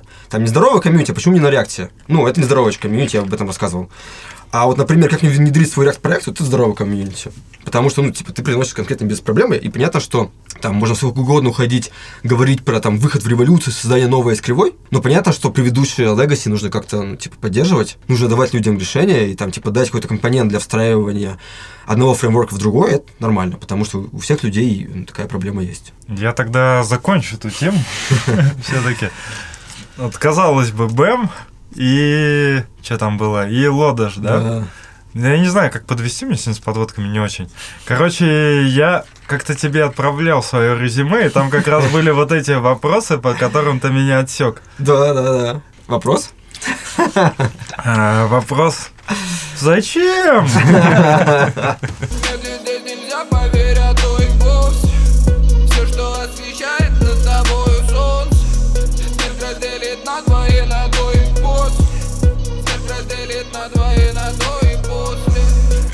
Не знаю, на самом деле это, наверное, большой холиварный вопрос.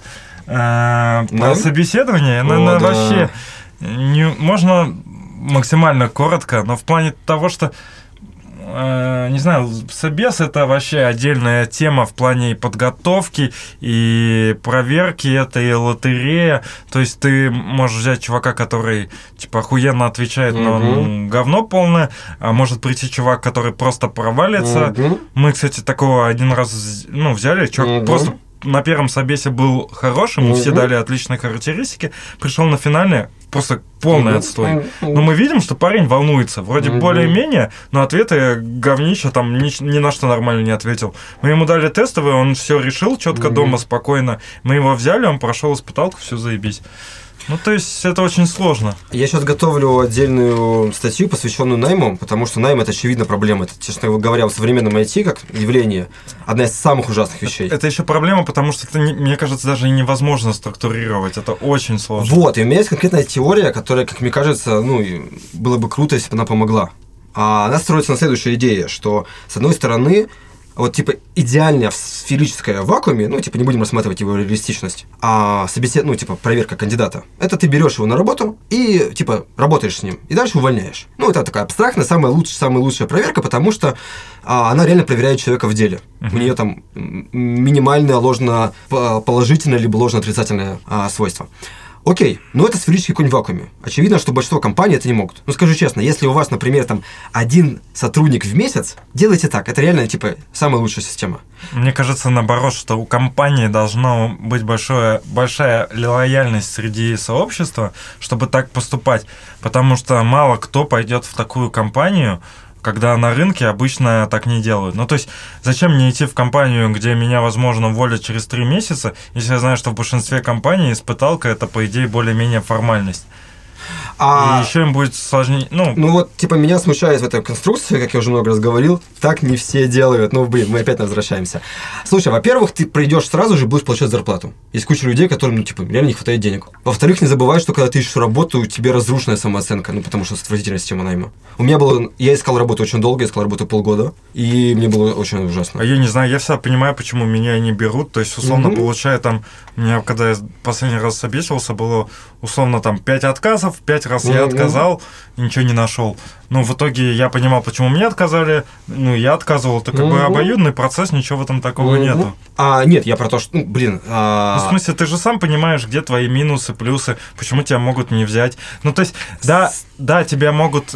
ты можешь подходить этой компании, но их система найма может тебя не пропустить, и это может быть обидно, но ты знаешь, что у них такая система найма, и ты должен быть к этому готов. а откуда ты знаешь, почему тебя отказали? В большинстве случаев даже не пишут причину. Э, Я, ну, как Даже я не знаю, отвечают. я как-то всегда и так догадываюсь. Прим- предполагаю, что они хотят... У меня только один раз было, когда мне отказали и сказали, типа, чувак, ты нам не подходишь. Мгм. Я, я написал, блин, вы много типа, теряете, я вам подхожу. По-моему, это у нас было? Не-не, не Мы у вас. всегда объясняем, почему.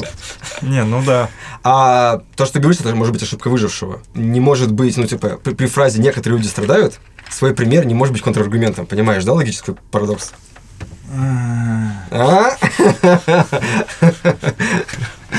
А мой тезис следующий, что, ну, типа, окей, сферический конь в вакууме.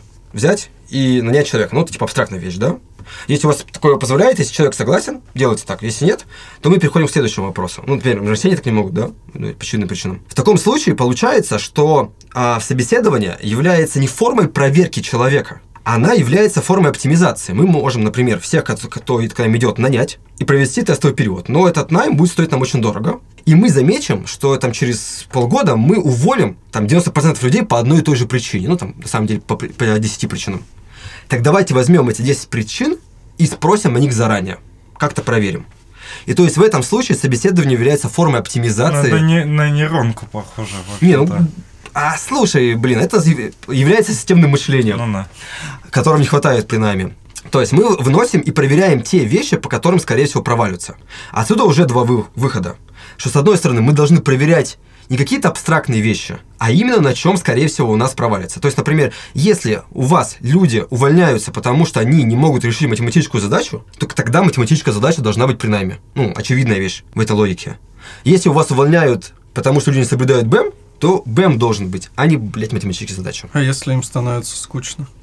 Тоже хороший пример. Дай- Дайте им скучное задание тестовое, пусть они поработают, и если, типа, они откажутся это делать, значит, вот ну да, ну и плюс еще ты всегда, ну, это нормальная практика, ты должен откровенно говорить, чем человек будет заниматься. Не врать ему или не договаривать.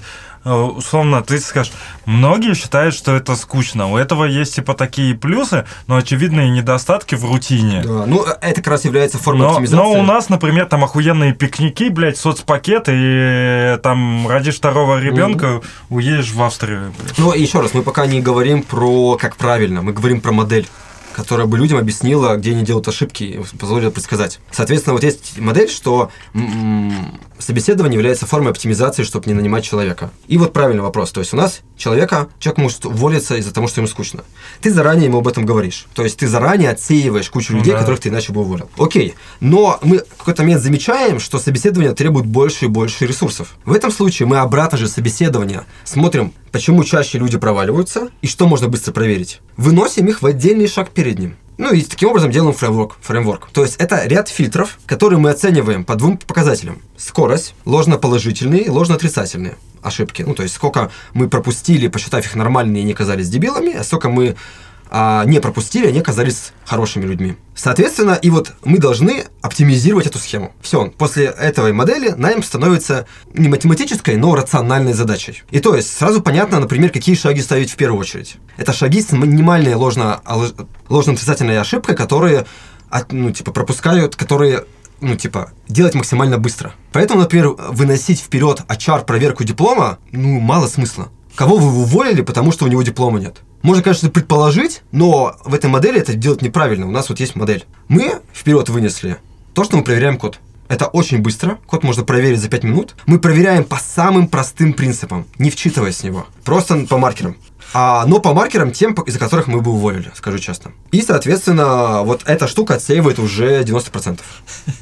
А дальше, ну, а- опять же, вот эта система. У этой модели есть интересное свойство. К сожалению, мы используем человека для анализа.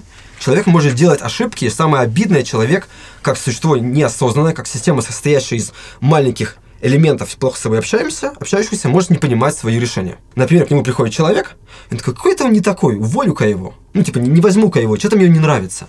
И это очень опасно. Если ты не понимаешь, почему ты это делаешь, значит, вероятность ложно-отрицательной ошибки может быть любая. Поэтому мы говорим всегда причины. Мы это не говорим, ну, конечно же, мы говорим это по каким-то гуманистическим соображениям, но она не первичная вещь. Первичная это снижение ложно-отрицательной ошибки. Когда ты пр- произносишь человеку, почему он уволился, ты проверяешь сам себя. Мне еще казалось, что нужно всегда говорить, но это опять же, типа, вот Мгм. кармическая тема, что, блядь, всех же бесит, когда ты куда-то устраиваешься и тебе не отвечают. Так начни с себя, блин, ответь человеку, которому ты отказал. Да, там же прикол был в том, что HR, по-моему, какие-то жаловались, что им не отвечают. Да, да, при этом сами они постоянно не отвечают. Ну, опять же, кармическая тема, Ну, ты ее не продвинешь. Ну, я имею в виду. Что про- как это, это даже и гуманистические соображения какие-то. То есть это же как работа, это частично и про это, Мгм. что если ты ждешь, э, чтобы, ну, что будут относительно те- тебя так вести, Да. значит, ты считаешь это правильным, и значит, ты сам должен себя так вести. Ну, я в статье, конечно, буду аргументировать именно в точку зрения этой эффективности.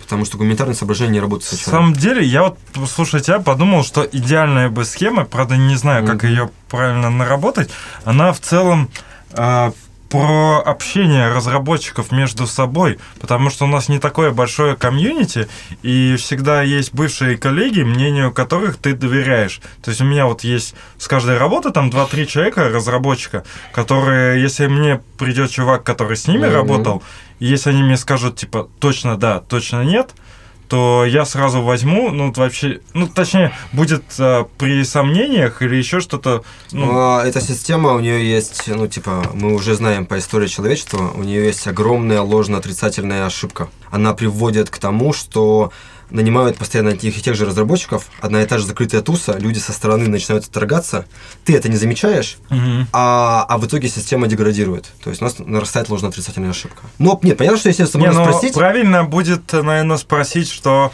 условно там у тебя были на такой, ну, на той работе, ну, как-то Да. завуалированно сказать, что у тебя вот были проблемы там, или почему тебя Мгм. уволили, что ты там сделал Мгм. вот за это время. Ну, опять же, то есть э, э, я хочу подойти к вопросу найма не вот с точки зрения правильных практик, а с точки зрения а, системы. Что у нас есть система, что мы должны оптимизировать процесс, когда мы, ну, типа, нанимаем Что, человека. Если утрировать, точнее, абстрагировать, мне хочется так максимально нейтрально сказать, что а, была ситуация, что, условно, человек там был на первой работе, на второй а, делал одни и те же Мгм. ошибки, и условно, если бы мы знали, что его там из первой попросили, поэтому мы бы его типа на вторую не взяли. Не, конечно, и, а, если вы спросили, и, ну, типа, надо спросить... Ну, вообще рекомендательные письма ча- часто Нужно просят. спрашивать, не наняли бы его, ну, типа, уволили ли его или нет. Нужно в первую очередь спрашивать, а почему. Вот это почему нужно при- прилагать к своей работе. То есть, можно ли это исправить? Мне или еще да? наши HR рассказывали прикольную штуку, что вот у нас не очень принято так общаться.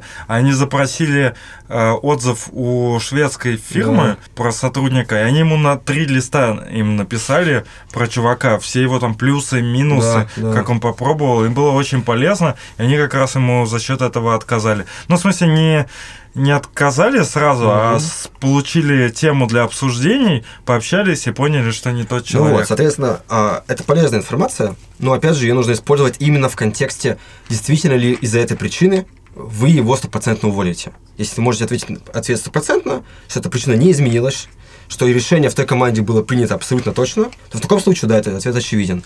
Но вероятность ошибки там огромная, поэтому я бы не рекомендовал этот метод как универсальный, из-за его огромной ложной отрицательности. А, окей, дальше. Какие еще методики? Ну, Просто очень редко бывает, что, условно говоря, чувак там полный ноль, или чувак, ну, чаще бывает чувак красава, но вот так, чтобы вот эти бинарные метрики, что да, нет, не так часто бывает. Обычно там характеристику какую-то дадут, но вот если чувак реально Да. либо да, либо не, ну, особенно если нет, то это нужно Ну, бизнес бывает считывать. очень разный. Дело в том, что примеры одного бизнеса сложно прикладывать на другой. Ну, Поэтому смотреть нужно с условно, точки зрения бизнеса. чувак там в предыдущей конторе устроился три месяца, поработал, а потом смотрел фильмы, его уволили за то, что он Ты ничего не не, знаешь делал. причины. Ты очень сейчас не точно...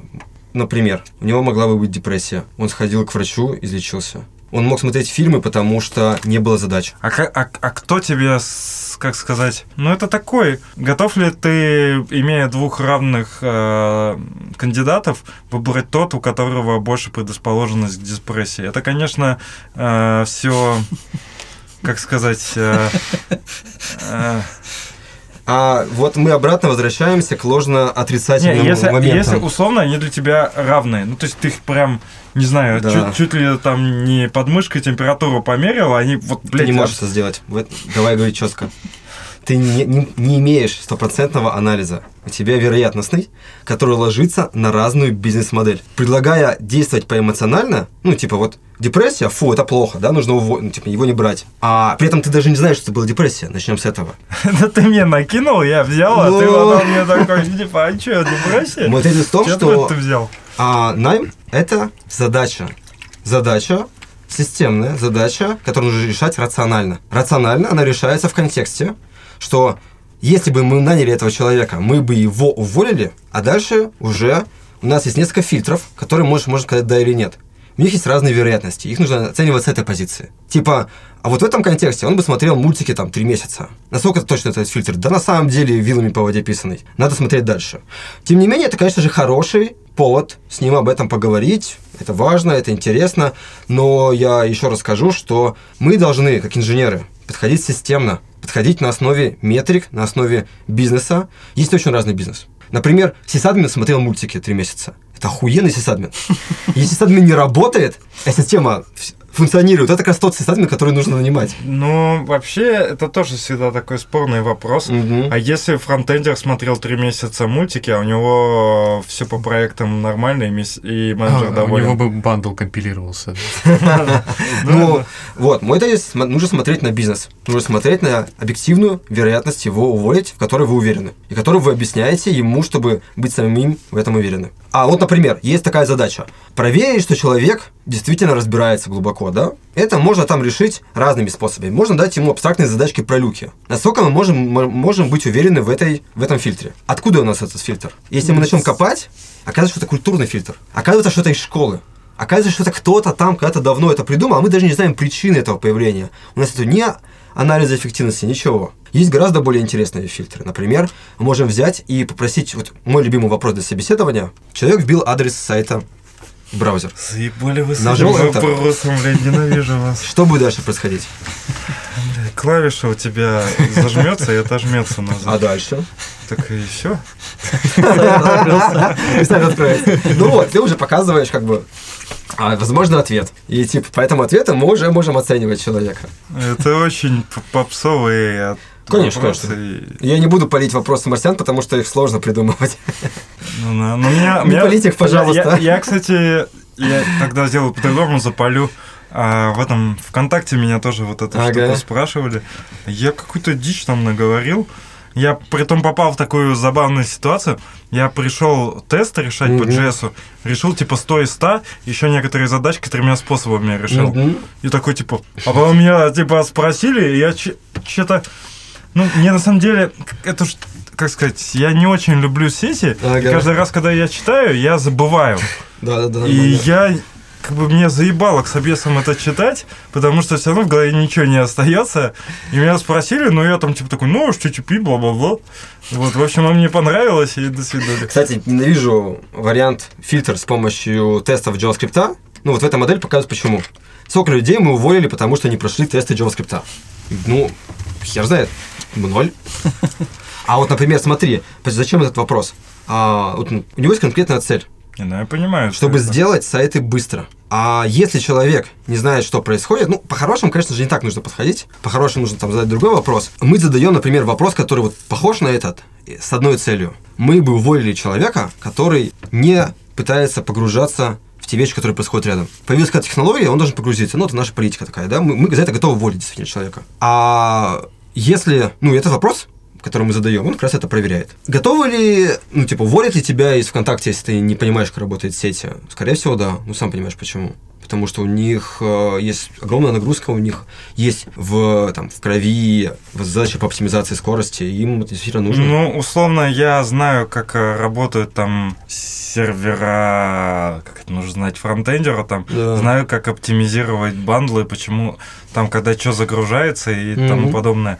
Но как бы особенности работы протокола HTTP, что там под ним над ним, ну, мне вообще похуй. А как ты будешь оптимизировать сайт? Ну, то есть, вот есть задача сайт оптимизировать. Ну, ну, наверное, сначала самые там простые штуки посмотрю просто по размерам Дальше. всего подряд. Там, а к чего от- подряд? Что Ну, в смысле, я- ну, можно все загзиповать, начиная от HTML, JS, CSS так далее. Там, ну, соответственно, удалить лишний код там из Да. CSS, JS. тому Когда нужно гзиповать, а когда нет. Так хрен его знает.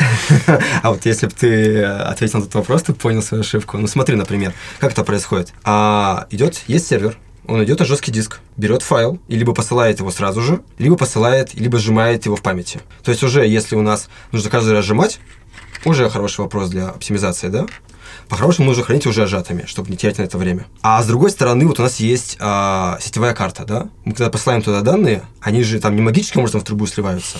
На сетевой карте они разбиваются по пакетам. Эти пакеты начинают передаваться. Если мы передаем слишком много, то нам вот типа оборудование посередине скажет, нет, я не могу это дальше передавать. То есть уже начинается интересная проблема, чтобы, например, HTML попала в рамки а, стандартного, э, в рамки стандартного размера HTTP пакета. TCP пакета, извините. А, а, а как он определяется? Он определяется настройками там, ну, операционной системы. То есть это уже интересный момент, что если у вас там сверхнагруженный сайт, ты можешь изменить а, размер пакета, с которого а, идет передача, и тем самым ускорить свою загрузку. А вот ты считаешь, каждый твой коллега-фронтендер в «Злых марсианах» знает это?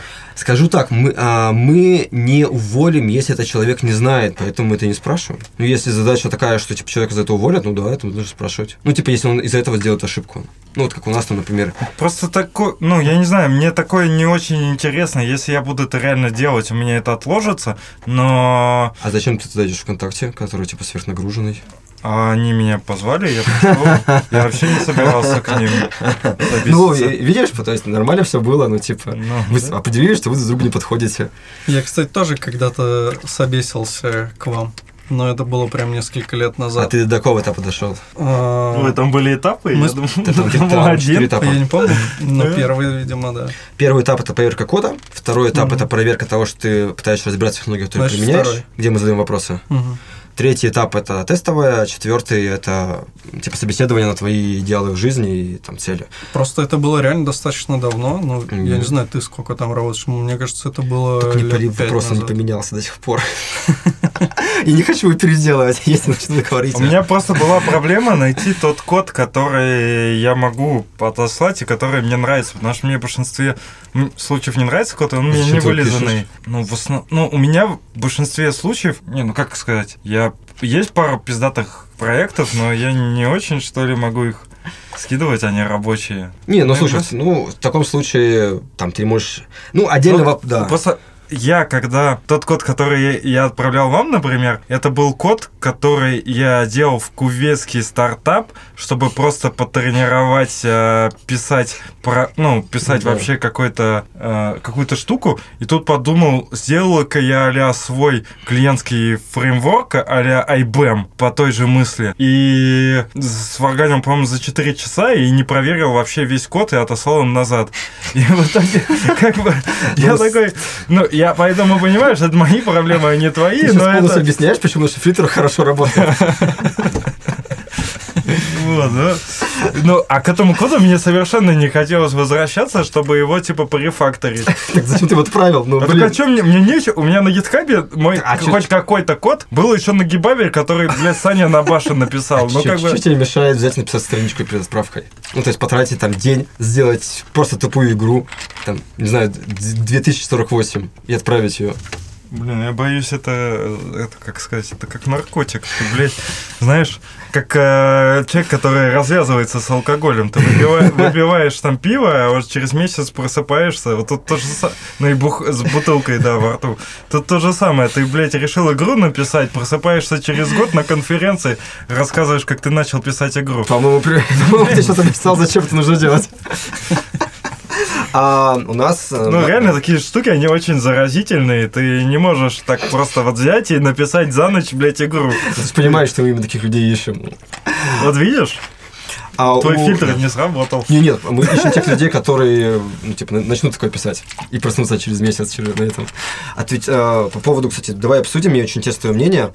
Единственное, я расскажу слушателям особенности. Мгм. А при обычном собеседовании есть огромный ложно-отрицательный фактор, который является стресс. Когда ты даешь человеку задание, во-первых, ты проверяешь его во всех случаях, в которых он будет работать на реальной работе, а у него нет гугла и так далее. Во-вторых, ты проверяешь его в стрессовых условиях. Эти два вещи, само собой, максимально нереалистичны. Поэтому, само собой, мы так не делаем, потому что вот по этой модели они не проверяют реальность. И поэтому мы, я не помню, попал ли ты уже на этот этап. Короче, Нет, смотри, да. это было очень давно, ну, несколько лет назад. И я помню, что мы, по-моему, в скайпе еще тогда А, списывались. все, я понял, да, это Вот. старый формат. И, короче, мы что-то общались. Я не помню, скидывал я какой-то код или нет, возможно, скидывал. Вот, но мы общались на тему того, там, для, например, вот есть там какой-нибудь, допустим, интернет-магазин, там, Мгм. да, и на чем бы ты его написал, там, что бы ты выбрал, там, какой фреймворк, там, еще что-то такое. Понял, да, это старый, действительно старая тема. У нас по-другому. Мы отправляем список из трех вопросов, и у тебя задача 4 часа на них ответить. М. И ты можешь дома с любым гуглом все что угодно делать, просто пришли нам Только ответы. не ебаный Big O. Кто? Big O. Не, ну если бы у нас были задачи под Big O м, мы, конечно же, об этом спросили, если бы действительно были причины, почему мы увольняли человека за этого. Может, тебя малое O устроит? Ну, ну, да, и Санин за мной угорает такой, ты типа знаешь, там есть и другие буквы. Например, G. А мы проверяем, ну, типа, это, это тестово проверяет на то, насколько глубоко вы разбираетесь в окружающем вашем мире, потому что мы, ну, типа, для нас это очень важно. И, как следствие, мы проверяем только это. А React является частью этого окружающего мира? Да, да, является частью окружающего мира. Ну, то есть, э, ладно, я не буду, я не хочу вопрос, У меня, кстати, есть очень интересный челлендж. Ну, вот, наверное, как раз а, мы начинаем типа обсуждать, почему я вам не подхожу. Ага. А, я особо не изучаю React, потому что его не использую, не считаю его важным. И считаю, что, ну, как бы буду работать с ним плотно, буду Мгм. изучать. Да, нормально. Я пытаюсь устроиться, получается, ну, когда соберешься куда-нибудь, пытаюсь устроиться в мир, где все на реакте, Мгм. и даже если ты показываешь как бы хороший уровень общий, Мгм. подходящий для этой компании, но фреймворка не хватает, те, ну, меня пару раз отослали. Слушай, ну я задаю тот вопрос, на который я отвечал, когда не использовал React. Типа этот жизненный цикл какой-нибудь. Не-не, блин, это не тот вопрос, который нужно задавать. Ну, то есть его легко нагуглить. Нам ну, ничего не я не знаю, да какой-нибудь вопрос, ты можешь не отвечать, но а там, почему вы выбрали React, почему React лучше, чем не React, там, и так далее, типа того. Ну-ка, холодновато, но вот в ту сторону. Ну, кстати, вот ты говорил по поводу S кривой, мне Да. очень интересно, мы это обсуждали, интересно, ре- вообще Извините, куда... Секундочку, я очень хочу писать, я не вытерплю. Да. Кстати, можно вообще пока поставить на паузу, проветрить и... Да, давайте, Да. это жарко ужасно.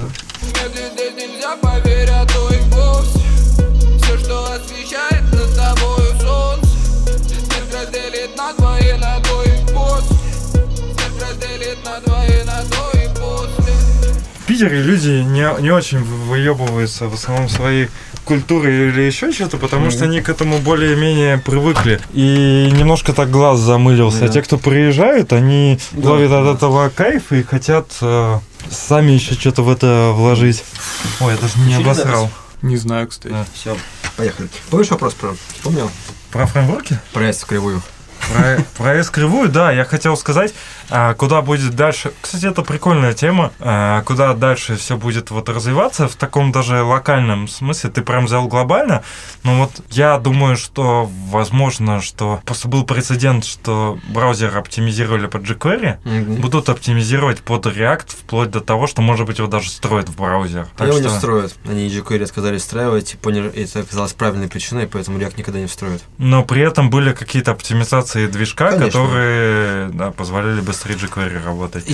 А ты- есть э, второй, э, вот Вегет нам как раз говорил, помните, я просто что будут какие-то именно веб сам по себе пер- перестроиться, и будут именно компонентные сущности. То есть мы сейчас говорим там CSS, HTML, JS, а именно мозг перестроится, это все будет как бы одно, и ты не будешь Это уже отделять произошло. это. Ну, типа, у нас... Это первым придумал BEM, а именно в вебе. BEM — это уже компонентная сущность. Но одно дело, сущность. что это именно и низкоуровнево перестроится на уровне в, 3C. Ну, есть- да, я понял. Типа, конечно, конечно же, будет хорошо, и когда веб-компоненты допилят, это будет интересное продолжение. А мне, если говорить по локальной вещи, ну, честно говоря, не очень хочется говорить, потому что Ну, не мало всего. а ближай- ближайшие, там, не знаю, там, 5 лет.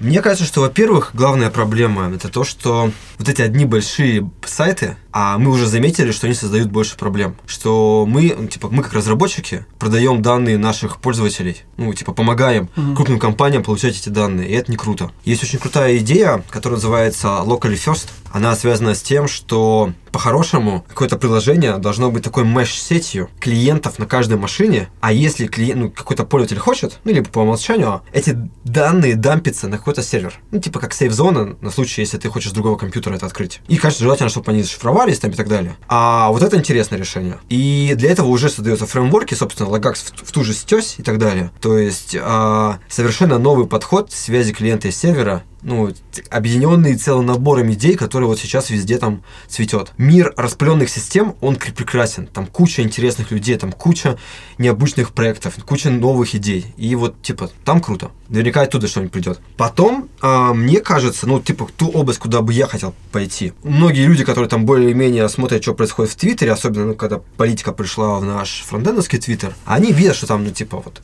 какие-то политические группы радикализировались. И самое смешное, что в зависимости от того, какую сторону человек представляет, он считает, что радикали- радикализировалась другая сторона. Там, там, типа, радикальные X опять что-то делали, и снова репосты пошли, да, или там вот, посмотрите, давайте их накажем. Самое смешное, вообще неважно, какую сторону ты занимаешь, прогрессивную или традиционную сторону, там, да, или так далее, в, в любом полюсе. Всегда радикализировались все остальные. Очевидно, что это неправильная картина, нужно, как я уже много раз говорил, чтобы создать новую скривую, нужно отойти, вот чуть посмотреть картину а, в общем. Очевидно, что радикализировались все. А почему? Мне кажется, причина в следующем. А вот, типа, веб сделал очень много, он изменил очень много. И, ну, веб хороший, я не то, что говорю, что это плохо, просто вот, типа...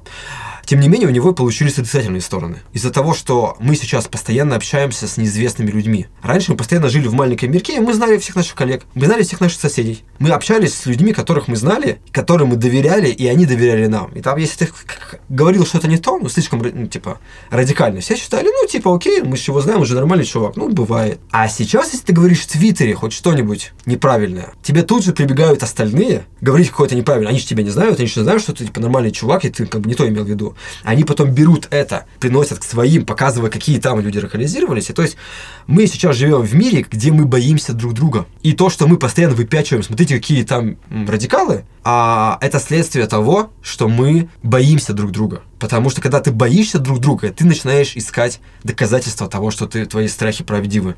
Если у тебя в руках микро, э, если у тебя в руках молоток, кругом гвозди.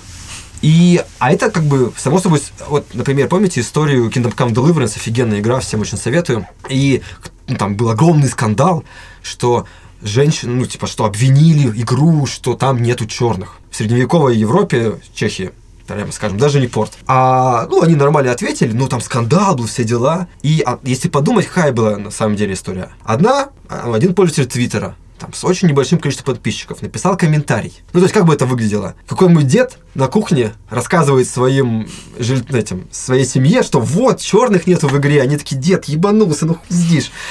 А тут по-другому. Тут, а, значит, те, кто считают эту точку зрения неправильная, тут же это вытащили, притащили к своим. Смотрите, игру критикуют за то, что черных нет. Какие они вообще отъехавшие левые, радик... ну, типа, левые радикалы. Левые радикалы обиделись на это. Ну и, и пошло-поехало. А СМИ тут же об этом написали. Прикиньте, СМИ пишут про твиты, которых написа... ну, которые написали 200, ну, типа, человек с 200 фолловерами. А СМИ написали об этом, потому что люди с- спрашивают у них, они хотят, чтобы СМИ рассказывали, каком, какое кругом зло. То есть мы такие, вот, там русская СМИ говно, постоянно рассказывают там, что Украине, ну, типа, а что там у хохлов, радикализируют нас. Мальчик распятый, да. А мы на самом деле то же самое делаем в наших твиттерах, только там про другие группировки. Там, если это левая СМИ, они будут рассказывать, что кругом неонацисты, которые готовы вас поубивать там на улицах. Если это какие-нибудь правые СМИ, то, само собой, будет про рад фем и так далее. Хотя, по факту, большинство людей адекватные, хорошие люди, которые борются за все светлое. Ну, кстати, недавно примерно по такой же причине один из мейнтейнеров FreeBSD, э, кажется, там рассматривается дело, чтобы его от, отдел отвести, потому что он не очень некорректно выразился про евреев. Мгм. Ну, Так а- а бренды Nike его же там тоже. Вот Я не, точно не помню. Я- просто разные были кейсы. Мгм. Может, другой чувак, но у него то ли. Блин. Короче, ладно, было два кейса. Мгм. Один из них точно бренда Nike.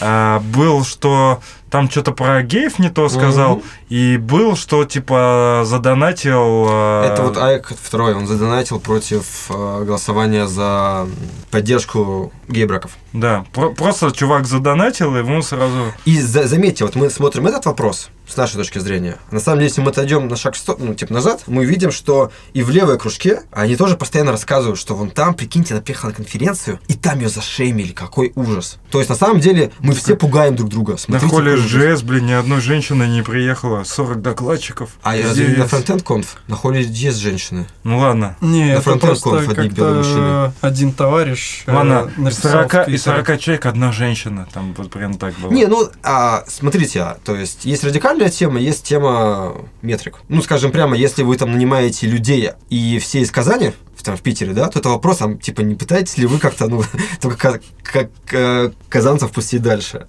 Ну и то же самое, тут как бы, а, это нормальный вопрос, проблема его реакция. Люди такие же тут же, типа, а, левые такие, о господи, ну, типа, а- а- а, все люди боятся друг друга, все люди считают, что кругом это зло. И вот им такие, прикиньте, одна женщина такие, да, да, это расисты, нам все о них рассказывали, я всю жизнь готовился с ними сражаться, и вот это моя война. А, ну и, и, соответственно, кто-нибудь из э, русской тусовки, мне все время говорили, что кругом сумасшедшие левые, кругом одни, значит, европейские этот, и такой, и вот, ну, типа, он видит, что кто-то начинает обижать любимых HolyJS, и такой, я готовился к этому всю жизнь, я вот сейчас пойду им в комментарии. А на самом деле, ну, типа, все адекватные, нормальные люди, нужно просто там немножечко изменить бизнес, ну, типа, процесс а, приглашения людей на конференцию, может быть, немножко слова поправить, может быть, там, разослать в дополнительные группы, ну, то есть, это технический вопрос, а не политический. Да я вообще считаю, что они никому ничего не должны. Ну, в смысле, блядь, это их конференция. То есть, да, они, наверное, должны пояснить свою позицию, но, блядь, не хотят они негров приглашать, да насрать вообще. они, может быть, не то, что не хотят, забьют, забьют, забьют там все этими неграми, да похуй вообще. Ну, в смысле, я посмотрю, если доклады будут нормальные, а негры будут охуенные, то и заебись. А если типа, а если наоборот там не будет ни одного негра, но будут все белые охуенные, тоже пойду. Мне вообще похер. Отойди на шаг назад, посмотри на ситуацию в общем. Какой-то человек, можно перефразировать, сказал, что а вот на самом деле в мире есть куча систем, которые можно внедрить, и будет больше женщин. Это же клево. Клево. Вот и вся история. Ну, типа, использовать их, не использовать, ну, там, дело конференции. Но он, но он не так сказал. Вот. И тут мы приходим к тому... Я думаю, ты можешь примерно догадаться варианты формулировок. Там было что-то а что пока вот так в России, я Да, на такую да, конференцию не ногой. И Типа, тут мы отходим на шаг назад и смотрим ситуацию. Человек всю жизнь боялся, и он, он действительно верит, что кругом сексисты, что в России живут одни сексисты, потому что как бы в России феми- феминизм был очень давно, до Америки. Ну, типа, в... это, был, это была повестка Советского Союза. Когда революция произошла, было сделано очень много хорошего для женщин. У нас, например, в 50-е был сделан офигенный видео, где женщина-ученая обсуж- а, объясняет трем мужчинам строить, ну, типа, из рабочих, как работает теория относительности, когда они едут в купе. И типа для США в те года, типа в 50 ну, в 50-60 представить такую ситуацию, конечно же, нет, ну типа они были реально сексистские. И по факту как бы, ну, ситуация сложнее, но он-то, он, он верит, что кругом враги. Он верит, что тут враги. И он получил доказательства. Он нашел те цифры. И плюс а, его все время готовили сражаться. Что вот есть герои, которые сражаются за эту идею. И, ну, то есть, его тоже можно понять. И людей, которые набросятся на него, можно понять. Но проблема-то в другом. Проблема, что мы боимся друг друга. И мне кажется, что это создано нашими же цифровыми технологиями. Например, куда бы я хотел пойти, ну, типа, именно форматом общения. Куда бы я хотел пойти, я бы хотел пойти в ту область, если можно технологиями создать то общение, когда мы друг друга боимся, то изменив систему общения в соцсетях, изменив систему общения, можем сделать ситуацию, в которой мы не боимся, когда мы доверяем Мне людям. кажется, ты как-то вот все, вот практически совсем согласен, кроме именно фундамента в качестве страха.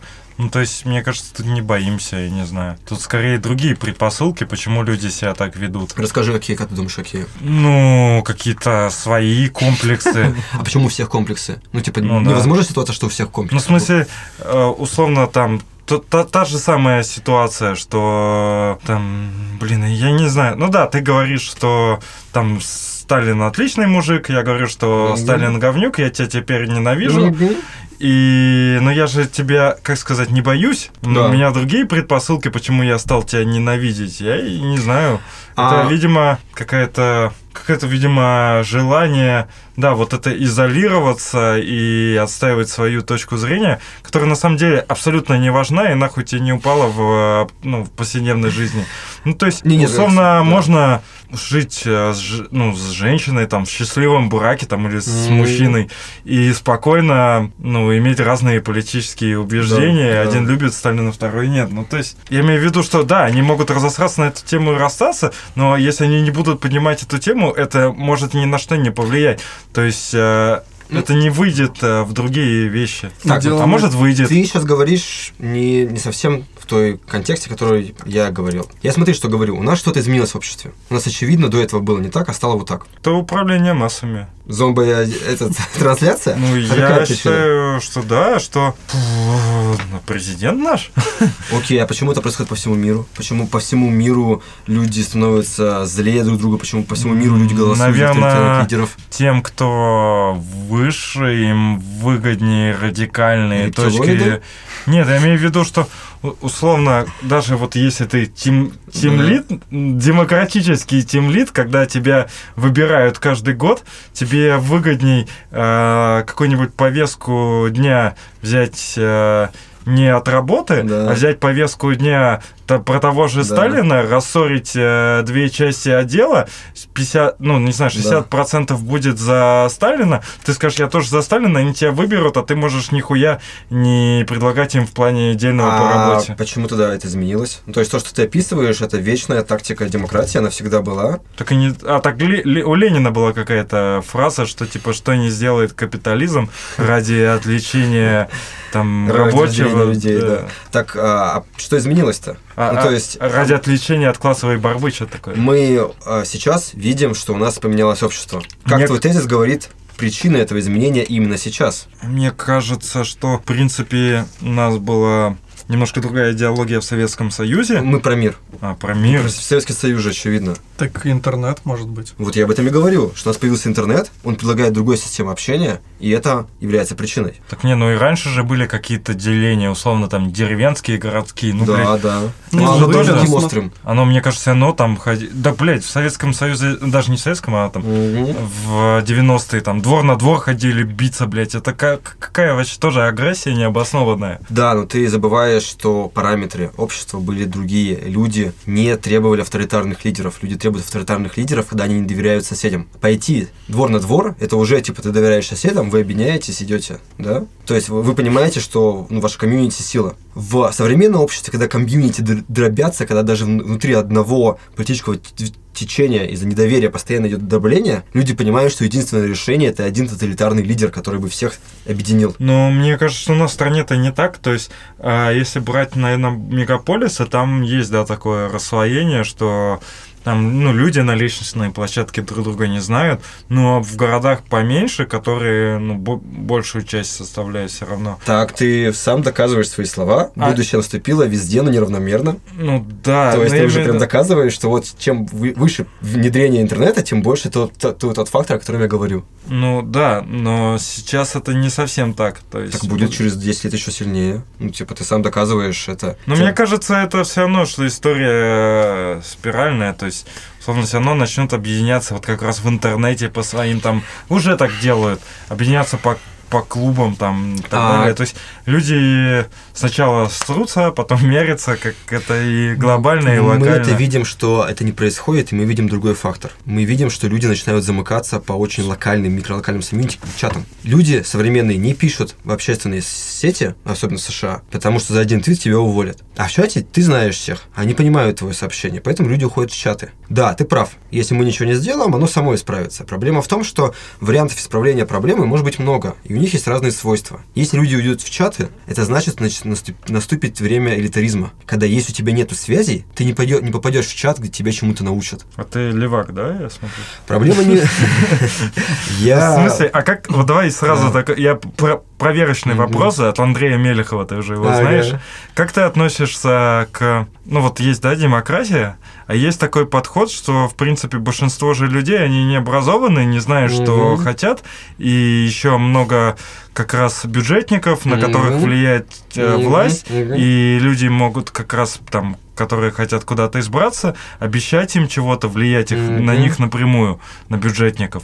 И как ты относишься к тому, что если ограничить э, как-то избирательное право, и чтобы условно могли там либо образованные люди, либо, например, люди, которые не работают в госучреждениях, только они могли бы типа голосовать. Слушай, дело в том, что, ну, вот, главное, у нас есть в IT очень большая проблема, мы практически ничего не знаем за математикой.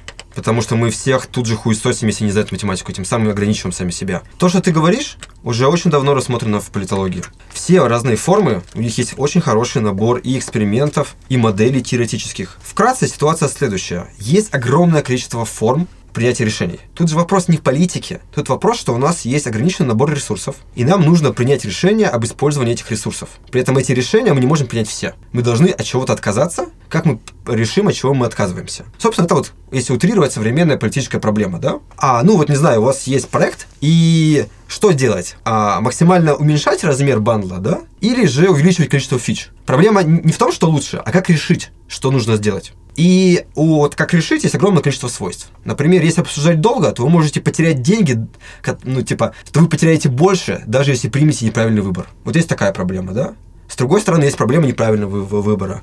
С третьей, есть проблема принятия каких-то, а, типа, ну, социальной деградации, стагнации общества. Эти проблемы все тоже изучены. И ответ очень простой. Ответа нет. Не существует идеальной политической системы. Они очень разные, они по-разному работают в разных экономических моделях. Например, если мы говорим про средневековье, то ни о каком а, демократии и речи быть не может. Потому что у нас нет информационной системы, чтобы добавить, чтобы честно доставить а, мнение каждого в, там, в Российской, не в Российской империи, Средневековье тогда было Российское государство, по-моему. А, у нас нету возможности объяснить им, кто является каждым кандидатом, да? Ну, вот логичная система. С другой стороны, например, у классической монархии есть там другая проблема вырождения потомства. И есть, например, безумно крутой проект в э, Тибете, когда они, у них была технически монархия, но очень хитрая. Они верят в перерождение, и если есть перерождение, то зачем нам искать нового монарха? Мы же выбрали прошлого. Давайте найдем его перерождение и посадим на трон. Это, конечно же, история для масс. Реально история очень простая. Мы ну, типа, группа элит находят среди это, э, детей крестьян какого-нибудь ребенка, проверяют, чтобы он был психологически здоров, а дальше обучают его, рассказывая, что он является перерождением прошлого монарха. И все, такая система, кстати, одна из самых лучших для, а, как мне кажется, для средневековых обществ, потому что она решает проблему конфликтов. Все заранее, ну, типа, нет такого ситуации, что вот есть один наследник, есть другой. Все, вот, у них есть система довольно хитрая, которым они выбирали, кто является перерождением. И все, теперь власть едина. Ну, Средневековье главное обеспечить единство власти, чтобы не было конфликтов. А с другой стороны, он не вырождается, как было на Руси, когда из-за, ну, как было в Европе, когда из-за смешения крови они все медленно съезжали с катушек просто на ура. То же самое, к сожалению, твой вопрос не имеет параметров. Какие, какое общество, какой размер общества, какие задачи нужно решить. Например, в, а, есть очень хорошая книга задача трех тел китайского автора. И он говорит, что типа, если наша задача лететь так в самолете в дальние звезды, то, к сож- сожалению, мы, скорее всего, очень быстро скатимся ну, в какую-то форму фашизма. Но потом, прилетев туда, попав в другие экономические условия, мы изменим нашу политическую структуру. То есть политическая структура является инструментом. У нее есть множество решений, это очень интересные темы, но вот это как выбор фреймворка. Это очень сложный, очень долгий ответ. И вот такой вопрос, типа, а что ты, тебе нравится? Да хуй его знает, зависит от задачи. Ну, вообще, я согласен. Ну, то есть, я на самом деле, э, если бы ты сказал иначе, я бы типа сказал... Ты был готов для ты- любого другого ответа, кроме этого, да? Ну, наверное, да. Ну, ты просто так про элитарность сказал, как будто что нахуй элиты, всем типа свободы. Я такой, ладно, понятно. Про элитарность очень простая моя, позиция. Для меня, типа, в обществе главное постоянное его развитие. Ну, я сторонник футуризма. Мы должны двигаться в будущее максимально быстрыми темпами, потому что прошлое, ну, типа, наши прошлые ошибки бегут за нами и нас в любой момент уничтожат. А и как следствие, для достижения максимально быстрого развития нам нужно максимальное разнообразие идей. Собственно, чем мне не нравится современный фронтенд. Что из-за элитаризма, когда у нас все решает очень небольшая группа людей, у них постоянно, ну, они очень крутые, они реально хорошие люди. Но они смотрят на проблему по одному и тому же. А не изменив способа смотреть на проблему, ты новое будущее не увидишь.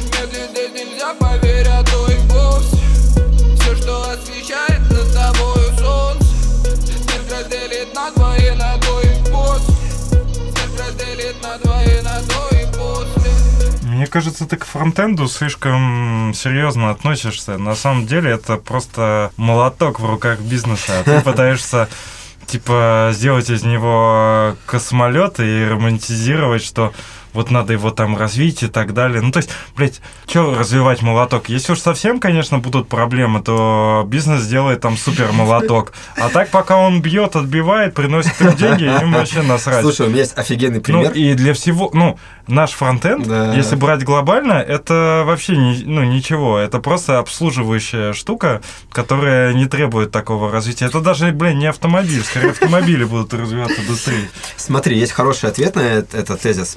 А, Металлургия, да? У меня- ну, это общее. Я магистр металлургии. О, огонь. Ты помнишь, а, в свое время был медный век, когда люди использовали медь? Не помню, но Ну, понятно, что не лично. А, и в медный век была создана первая глобальная экономика.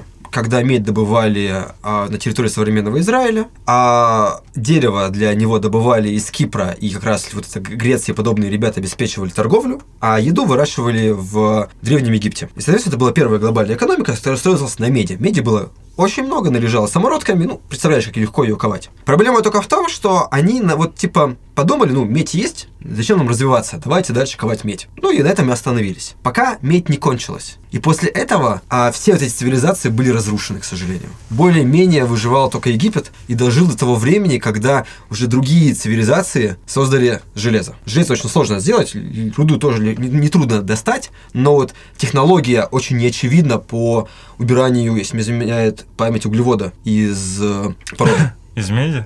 Из, поро- из породы железа. Ну, смысл, типа, выковить э, железо. Медь Я легко не ковать. помню, Не буду врать.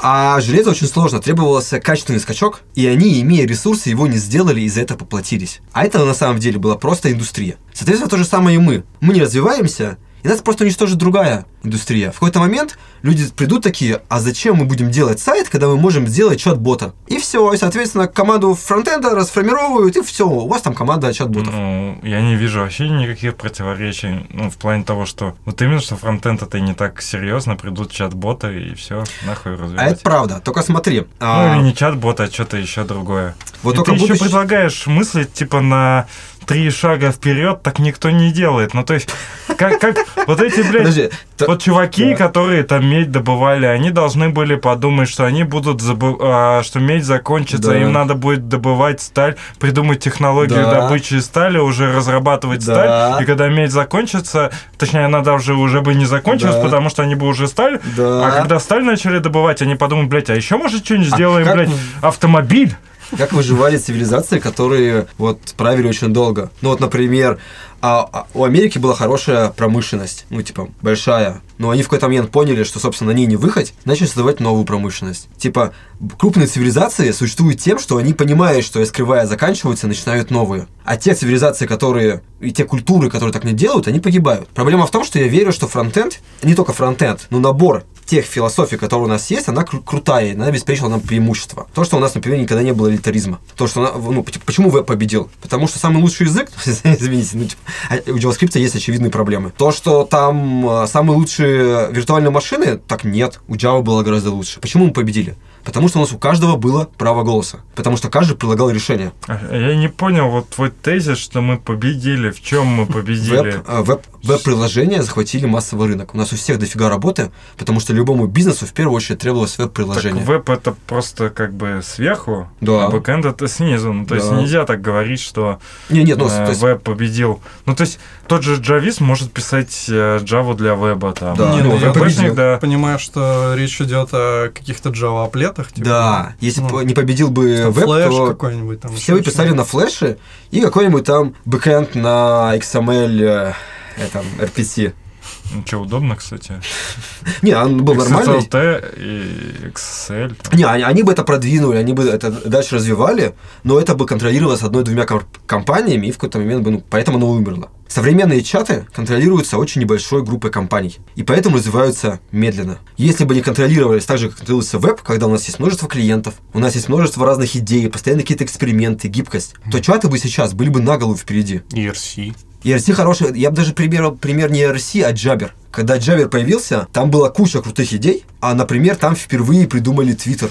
Типа Jabber трансляции, у тебя была лента. Я забыл, как это назывался проект. Ну, то есть, вот хорошая штука. А проблема, ну, в том, что они, конечно, пропустили появление соцсетей. И соцсети их убили. И мы теперь пересоздаем весь мир чатов, хотя у нас был прекрасный мир Джабера. Ну, ему, конечно же, тоже требовались реформации, там тоже были определенные проблемы в протоколе. Но тезис в том, что, да, Джабер был прекрасным примером гибкости, развития и подобных вещей. А я просто в сторис. Ну, он как раз ушел в социальные сети. Ну, кстати, вот Будущее за Инстаграмом. уже прошлое же Инстаграма.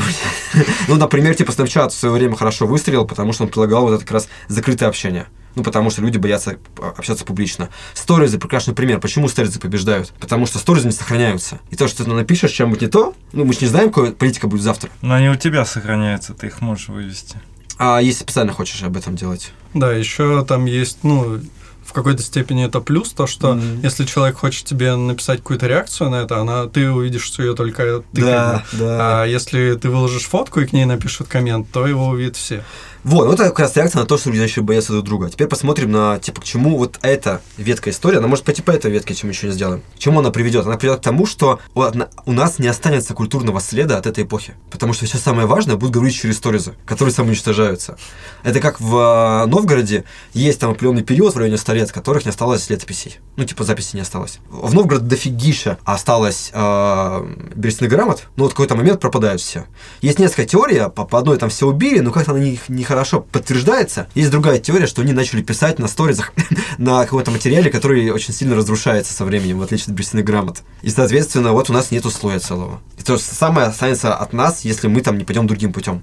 Я говорю про то, что, да, не все думают на там, будущее, это нормально, никаких проблем. Но кто-то должен об этом думать. Потому что если, типа, кто-то не будет думать о нашей культуре, наш- от нашей культуры ничего не останется, потому что она будет уничтожена другой культурой. Ну, просто я про то, что фронтенд как инстру... это просто инструмент, он вообще Всё просто инструмент. и- А что, не- а что не инструмент? Ну, в смысле, есть какие-то более глобальные вещи. Например. Я не знаю, ну вот типа как цивилизация, да, ее развитие. Так она состоит из вот этих всех элементов. Фронтенд, например, в свое время появившись, он имел определенную культуру и транслировал ее дальше. Это тоже цивилизация, это элемент цивилизации. И какую культуру транслировал фронтенд? Гейство. Фронтенд же все геи. Не, ну, Скрепим наши шпаги. Да, да, да. Ну, а, целый набор идей, как минимум, удаленная работа, путешествия, вот это все. Да, дофига всего. Ну, Да. по сути, как бы все А это почему развитие, это оно привело к Ну, тому, то как есть- бы, увеличенному общению, ну, упрощению общения людей, там, Мгм. обменом каким-то информацией. Википедию. Ты- То есть, если бы не поб- не победил бы веб, ну, типа, у нас не было бы Википедии. У нас не было, ну, как по Google карт доступно. Ну, нет, у нас были бы Google карты, как там, какое-то приложение для флеша, да, например. Но твой телефон с маленьким вот таким экранчиком не смог бы показать тебе карту, ты бы не мог ей нормально пользоваться. Не, ну это же по-прежнему будет веб. Просто технологии будут другие. Вот. А, например, ну, типа, это, например, было бы какое-нибудь закрытое приложение. Ну, типа, несколько систем. Типа, вот iPhone, да, и какой-нибудь другой такой же закрытый. Samsung фон, да. И, соответственно, вот ты пишешь приложение либо под iPhone, либо под Samsung фон. И все, соответственно, и все, больше никаких браузеров нет. А, типа, два игрока в какой-то момент могут, ну, типа, понять, что им бессмысленно делить дальше рынок, и, опа, и никакого развития API. Но И обычно так не происходит. Например, есть был Да. какой-нибудь пример, тот же самый Unix. Ну, не так долго, не, не, не так много прошло, времени, когда появился Linux, Minix. О, у меня есть прекраснейший пример. ИЕ. ИЕ победил, нифига не развивалась. А Винда. Винда тоже довольно долго не развивалась, потому что у нее не было конкурентов. Офис. Вы помните, какой говно скатился офис? Пока не появился Google Доки. Google Доки появились только из-за победы веба. Потому что мы пустили новых людей, которые вообще по-другому смотрели на проблему, а вот разработчики офиса, они не доперли до вот, что людям не нужны как куча А, фич. зна- а знаешь, на каком языке можно в Google Доке, да, писать э, свои функции? На, На JavaScript? А, ну. Это уже типа как бы мы потащили свои технологии. Ну, то есть есть там, условно, ты когда в Excel пишешь там Мгм. сумму, а, то такую же сумму ты можешь э, в Google Доке реализовать на Ну, да, JS. нет. Там вообще Ну, ты огонь. имеешь в виду Google Excel, да? Который... Ну, он- Таблица. Google таблица, да. Да, да, да, не, клевая тема, да. И там я слышал, есть куча таких интересных решений. Мгм. Там прикольно, вот из последнего, то, что я видел, то, что они туда Google Translate затащили. То есть ты можешь подставить там. А там вообще ты можешь, типа, сделать э, запросы из Google таблицы, куда-то данные получить и вывести Да, их. да, То есть да, ты можешь Огонь, огонь. в реал-тайме это Ну, делать. по- да? правда, ради такое было и в, в- Basic, но, конечно, там с Гуглем стало проще. В- ну, ты имеешь в виду в, в Excel? Да, да, с помощью там, типа, Ну, просто- расширений. Да, но мне кажется, это... Да Одно нет, де- э, Ну, еще просто это разные вещи. Когда у тебя десктопное приложение, странно куда-то запросы пулять. Когда у тебя веб, это вполне нормально. Видишь, ты сам описываешь, зачем нужна революция. Они меняют образ мышления. Так, бля, я фронтендер, я... Ну да, ты думаешь, как я фронтендер. Да, нам нужно новое мышление. Мы будем заканчивать? Типа уже, Да. да, Я, кстати, да? один вопрос хотел спросить. Ага.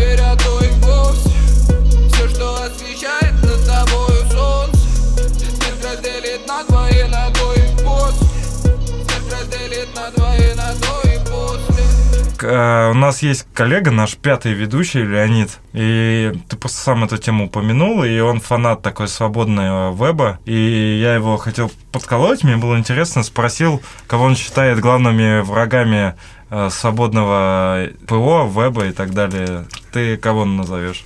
Немножко на злобе закончил. А, хороший вопрос. Я на самом деле назову всех нас. Дело в том, что а, свободный веб это идея, да? И ее нельзя победить, пока люди в него верят. А вот когда мы начали, когда мы начали переходить в облака, вот тогда свободный веб и закончил. Ну, типа, свободное Ну, ПО он начинает заканчиваться. назвал э, Брина и Цукенберга. Видишь, в чем Я нюанс? думал, что он назовет каких-нибудь таких олдовых чуваков, типа Столмана, но наоборот. Но Люди ничего не решают, решают массы. ну, а массами кто управляет? Не люди. Ну, а ну, я, конечно, не конспиролог, Да. но в целом же, условно, чтобы массу как-то сдвинуть, нужно сделать какое-то действие. То же самое ты говорил, этот коммент. Коммент распространяют СМИ. СМИ влияют на Мгм. людей. Но это же... Но только мой а, тезис был в том, что люди сами уже боятся, а все остальное является следствием на, ну, типа, когда лес горит не потому, что ты спичку бросил, а потому что лес находится в предпожарном состоянии. Но можно же, вот то, что, опять же, у нас Мгм. политический подкаст немножко, а то, что Путин пытается сделать, что у него, наверное, не получилось, э, как объединительная идея религия. Да. То есть можно поискать объединительную идею, которая да. те, ну, условно, леваков-провоков объединит, чтобы они бились за, за тебя. А смотри, вот, например, куча, куча компаний, крупных очень, предлагала технологии. Например, те же там Adobe, Adobe же огромная компания, они предложили там Flash, да? И то же самое, например, там Amazon, вот, ну, типа сейчас наверняка самым главным злом свободного ПО является Amazon, потому что вот то, что они сделали с Elasticsearch, это там М. кон- Мы даже, облака, кстати, как-то про это говорили. облака главная проблема современного э, свободного ПО. И Amazon сделала свой сервис, да? Cloud Computing, back- Backendless. Но проблема же не в том, что Amazon его сделала. Если мы в него не верили, мы бы также не пользовались. Неважно, какой он был, был бы хороший. Там есть куча очень хороших а, программ, мы не пользуемся, потому что не верим. Люди все переехали в облака, в том числе потому, что мы рассказываем на конференциях об этом, ну, типа о том, что нужно переезжать в облака, и, и примером всегда приводим Amazon. Если мы будем приводить другие, более этичные компании, куда можно переехать, то все будет по-другому. Было огромное количество социальных сетей. Если бы мы не просили наших друзей добавиться в Facebook, то и Цукерберг был бы ни при чем. То есть мы тезис, что мы сами определяем нашу судьбу, и мы несем за это ответственность. И поэтому нужно думать о том, куда мы едем, развиваться и танцевать на столах. А ты есть в соцсетях? Да, конечно. Почему? История Ну, то есть ты сейчас говоришь, что мы ну, определяем свою судьбу, Да. там сказал, что соцсети не очень, и Да. потом такой бац, и я есть в соцсетях. Где Да. последовательность? Так, подожди, я же говорю не про, не про то, что в соцсетях нельзя быть. Я, я говорю про то, что мы определяем, какие соцсети мы будем пользоваться. Ну, то есть ты типа в каких-то есть, в каких-то нет, Моя главная соцсеть, ну, я не пощу в, в Facebook. а ВКонтакте? Вконтакте я пощу, но моя главная соцсеть Twitter. А И то, Твит- что контакт э, спиздил идею Фейсбука, А в чем проблема? Но проблема в том, что, как это сказать, интеллектуальная собственность. Так, так, так, так, так. Ты сейчас пытаешься, знаешь, а, вот классическая русская тема, кто-то что-то сказал, и ты такой, а ты тоже с говнецом, значит, вся твоя идея говно. Да я А, просто набрасываю типа- так легко, так, без особого. очень толстая и слава. Ну да. А Твиттер мне нравится, потому что Твиттер — это открытая соцсеть, из него можно скачать. Есть куча систем дампинга Твиттера. Они поддерживают очень много open source. Они поддерживают свободу слова. Не то, что это лучшая соцсеть, но как минимум они типа развиваются. Может быть, там, мне типа жалко, что я, возможно, в Масадон не пошел. Я об этом думаю. Лучшая соцсеть это порнохаб, А кстати. ты, кстати, Ха- Ой, нет. Ты видел, кстати, что в Телеграме можно сделать экспорт, и он тебе, э, ты выбираешь прям фильтрами, там, например, за ну, период, Мгм. и он тебе все экспортит в HTML-табличку вместе со всем контентом, который там вообще был. А проблема не в том, что я не могу заэкспортить, проблема в том, что, например, интернет-архив не может собрать всю эту информацию. Ну, это То да. есть для меня важно, чтобы информация была доступна людям, поэтому я не очень люблю чаты. А, вот, ну и поэтому я выбрал Твиттер, да, это вот моя основной соцсеть. ВКонтакте я тоже пощу, бабушка у меня читает. Ладно, э, я тогда я на самом деле не хотел набрасывать, я хотел набросить, чтобы ты полно ответил, а не чтобы тебе Ага. где-то э, найти слабое звено, Ага. скажем так. Э, ладно, давай наоборот. Ты говоришь, что надо начинать с себя. Что ты делаешь сам? Делаю... А, что я делаю сам? Ну, в плане э, того, чтобы вот двигать в будущее, вот как по конкретике. Мгм, мгм.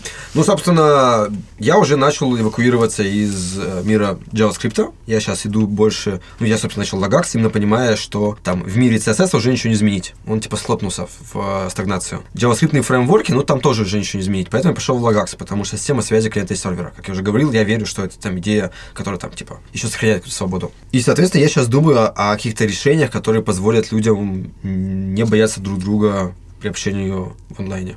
То есть я уже даже заре- зарегал орг на гитхабе, зарегал твиттер с этим всем, то есть целая лаба. Да, правда, я так ничего То есть можно будет писать что-то про чеченцев? Это не так работает. Окей, работает. ладно, значит, извиняюсь. Заранее. Ну, а опять же, понимаешь, в чем проблема? А, Ты как бы э, этим вопросом подразумеваешь, что... Ну, ты сказал, что бояться. Я представил первый случай, это когда, ну, в России обычно ты, когда пишешь Да, про да, да, да. кого-то, приходит условный э, кавказец, и потом там звонит тебе. У меня у брата было такое, что Меня, ему кавказец звонил на телефон, и там угрожал, и... Fridays было. А потом, а потом еще брата, брат ему что-то ответил ВКонтакте, и брата выпилили из контакта, заблокировали страницу. Ну, Так и сидеть бабаху, вообще не понимаю, Я на самом деле очень хорошо поговорил э, с тем мусульманином, привел ему цитату из Корана, которую он нарушил, и, собственно, мы на этом мирно разошлись. Это, знаешь, вот хорошая иллюстрация «Боимся», а вот, типа, под окнами играет музыка. Что нужно сделать? Спуститься, типа, ребята, типа, громко, можно погромче, ну, типа, по- потише или там, что вам это мешает? Ну, мы так боимся, да, мы считаем, что там какие-то гопники Ну, нас там, забьют. Как Корин Мамаев, например. А мы при этом... Нет, опять же, это единичный случай, который ты... как- Ну и выпячивали, дело- Вот опять же, все. А, и, и мы при этом продолжаем, типа, злиться, злиться, пока не вскипит, и мы выбегаем, и там хуесосим их. И, типа, а, молодежь, которая слышит музыку. И молодежь начинает озлабливаться. Она тоже считает, что кругом враги. И не дай бог кто-то попросит их сделать потише, значит, угнетение их свободы и так далее. И, ну, это происходит это система разло- разложения. Как-то раз, когда там ко мне приехал младший брат, он гораздо крупнее меня, а, и, соответственно, нам мешали ребята громко слушали музыку. Я спустился, подошел заметил, что на самом деле это была иллюзия, что иллюзия, это было эхо. Они не громко слушали музыку, она просто создавалась усилением. Ну, я подошел такой, типа, ребята, ну, громко получается, типа, можно потише? Они такие, да не проблема, типа, сделали потише. Ну, и на этом все, я поднялся домой, а брат уже готовился, типа, за меня впрягаться, ну, там, типа, драка, все дела. И вообще есть тема, я даже не знаю, как это назвать, есть боязнь какого-то действия, даже когда оно не слишком напряжное. Ну вот даже то, что ты рассказывал. У меня была история, мы сидим в кино, там свет включен, они забыли лампы выключить. Проходит минут 20 от фильма, и никто не встает Да, да, да, попросить, да. чтобы выключили свет. Я, я в итоге пошел, попросил, ну, блядь, я- есть какая-то вот такая вещь, как людям сложно с кем-то пойти пообщаться, еще что-то. То есть тут еще и такой барьер. А, кстати, про кавказцев это отдельная история. Кавказцы на самом деле считают, что все наоборот, что их везде угнетают. И у них в пабликах а, постоянно там посты о том, что вот, как бы, это русские приходят, это Ну, русские уничтожают нашу культуру. Ну, безусловно, им тяжело из-за стереотипов. Ну, тут тоже не Да, поспоришь. да. Ну, тут смысл в том, что мы очень часто озлобляем сами себя, не понимая, что мы со всех сторон адекватные люди, с которыми можно поговорить и которые может что-то изменить. Но вот какая-то система, которая появилась вместе с появлением интернета, наша озлобляет. И Мне кажется, что люди очень странные. Они, с одной стороны, считают, что в интернете можно по-другому общаться, но при этом не принимают э, другое общение. Блядь, ну то есть ты пишешь там, ты мудак, это тебе нормально. Да. Тебе пишут, ты мудак, ты такой, ты меня назвал мудаком, я приеду тебя и выебу. Ну как, как э, Не, нету ну- куль- может быть еще просто культура общения в интернете не сформировалась. М, а если она сформируется, то у нее множество способов ее формирования, и вот как раз я предлагаю подумать, как мы можем сформировать ее правильно. Идея, типа, будьте культурными, не работает, сразу говорю. Ну, не- мы не первый день живем на Земле. Там, типа, не деритесь, не работает. А вот, типа, если все знают, что всем будут огромные пизды, если кто-то там попытается подраться, вот тогда никто не дерется. Ну, не, на угрозы это тоже не... Да, да, понятно, что это просто од- один из примеров. Это как, э, ну, типа, идея создания Левиафана, когда мы все отдаем частичку своих свобод, из нее слеп- слепляем сверхсущество, которое, типа, своей сверхсилой заставляет нас бояться и подчиняться законам. Это я про государство. Это, собственно, текущая теория, как работает государство. Мы отдали свободу на насилие, из него слеплено государство. Но мы больше не обладаем этим свободой. Ладно, я думаю, пора заканчивать. Я просто такой причувствовал порыв прямо эфир пообщаться, что понял, что пора заканчивать. Ну, если у тебя есть еще что-то, что ты хотел бы в завершении сказать. В нормальном подкасте, не в те, куда ты обычно ходишь. Моя главная рекомендация – танцуйте на столах, предлагайте свежие идеи, не бойтесь, не идите за лидерами, верьте в себя, используйте новые вещи, развивайте их, несмотря на баги, а используйте разные подходы, разные идеи, ненавидьте какие-то вещи, которые все считают мейнстримом. Танцуйте на столах, фронтенд уже Но- мертв. Не ретвитьте Андрея Ситника. А не ретвитите меня. Но ненависть нужно выражать свою как-то не, не сильно как ненависть. Я просто немножко сильно путаюсь в твоем этом противоречии. Хочешь бесконечное завершение фразы? Ладно, все, всем пока. Пока. Пока.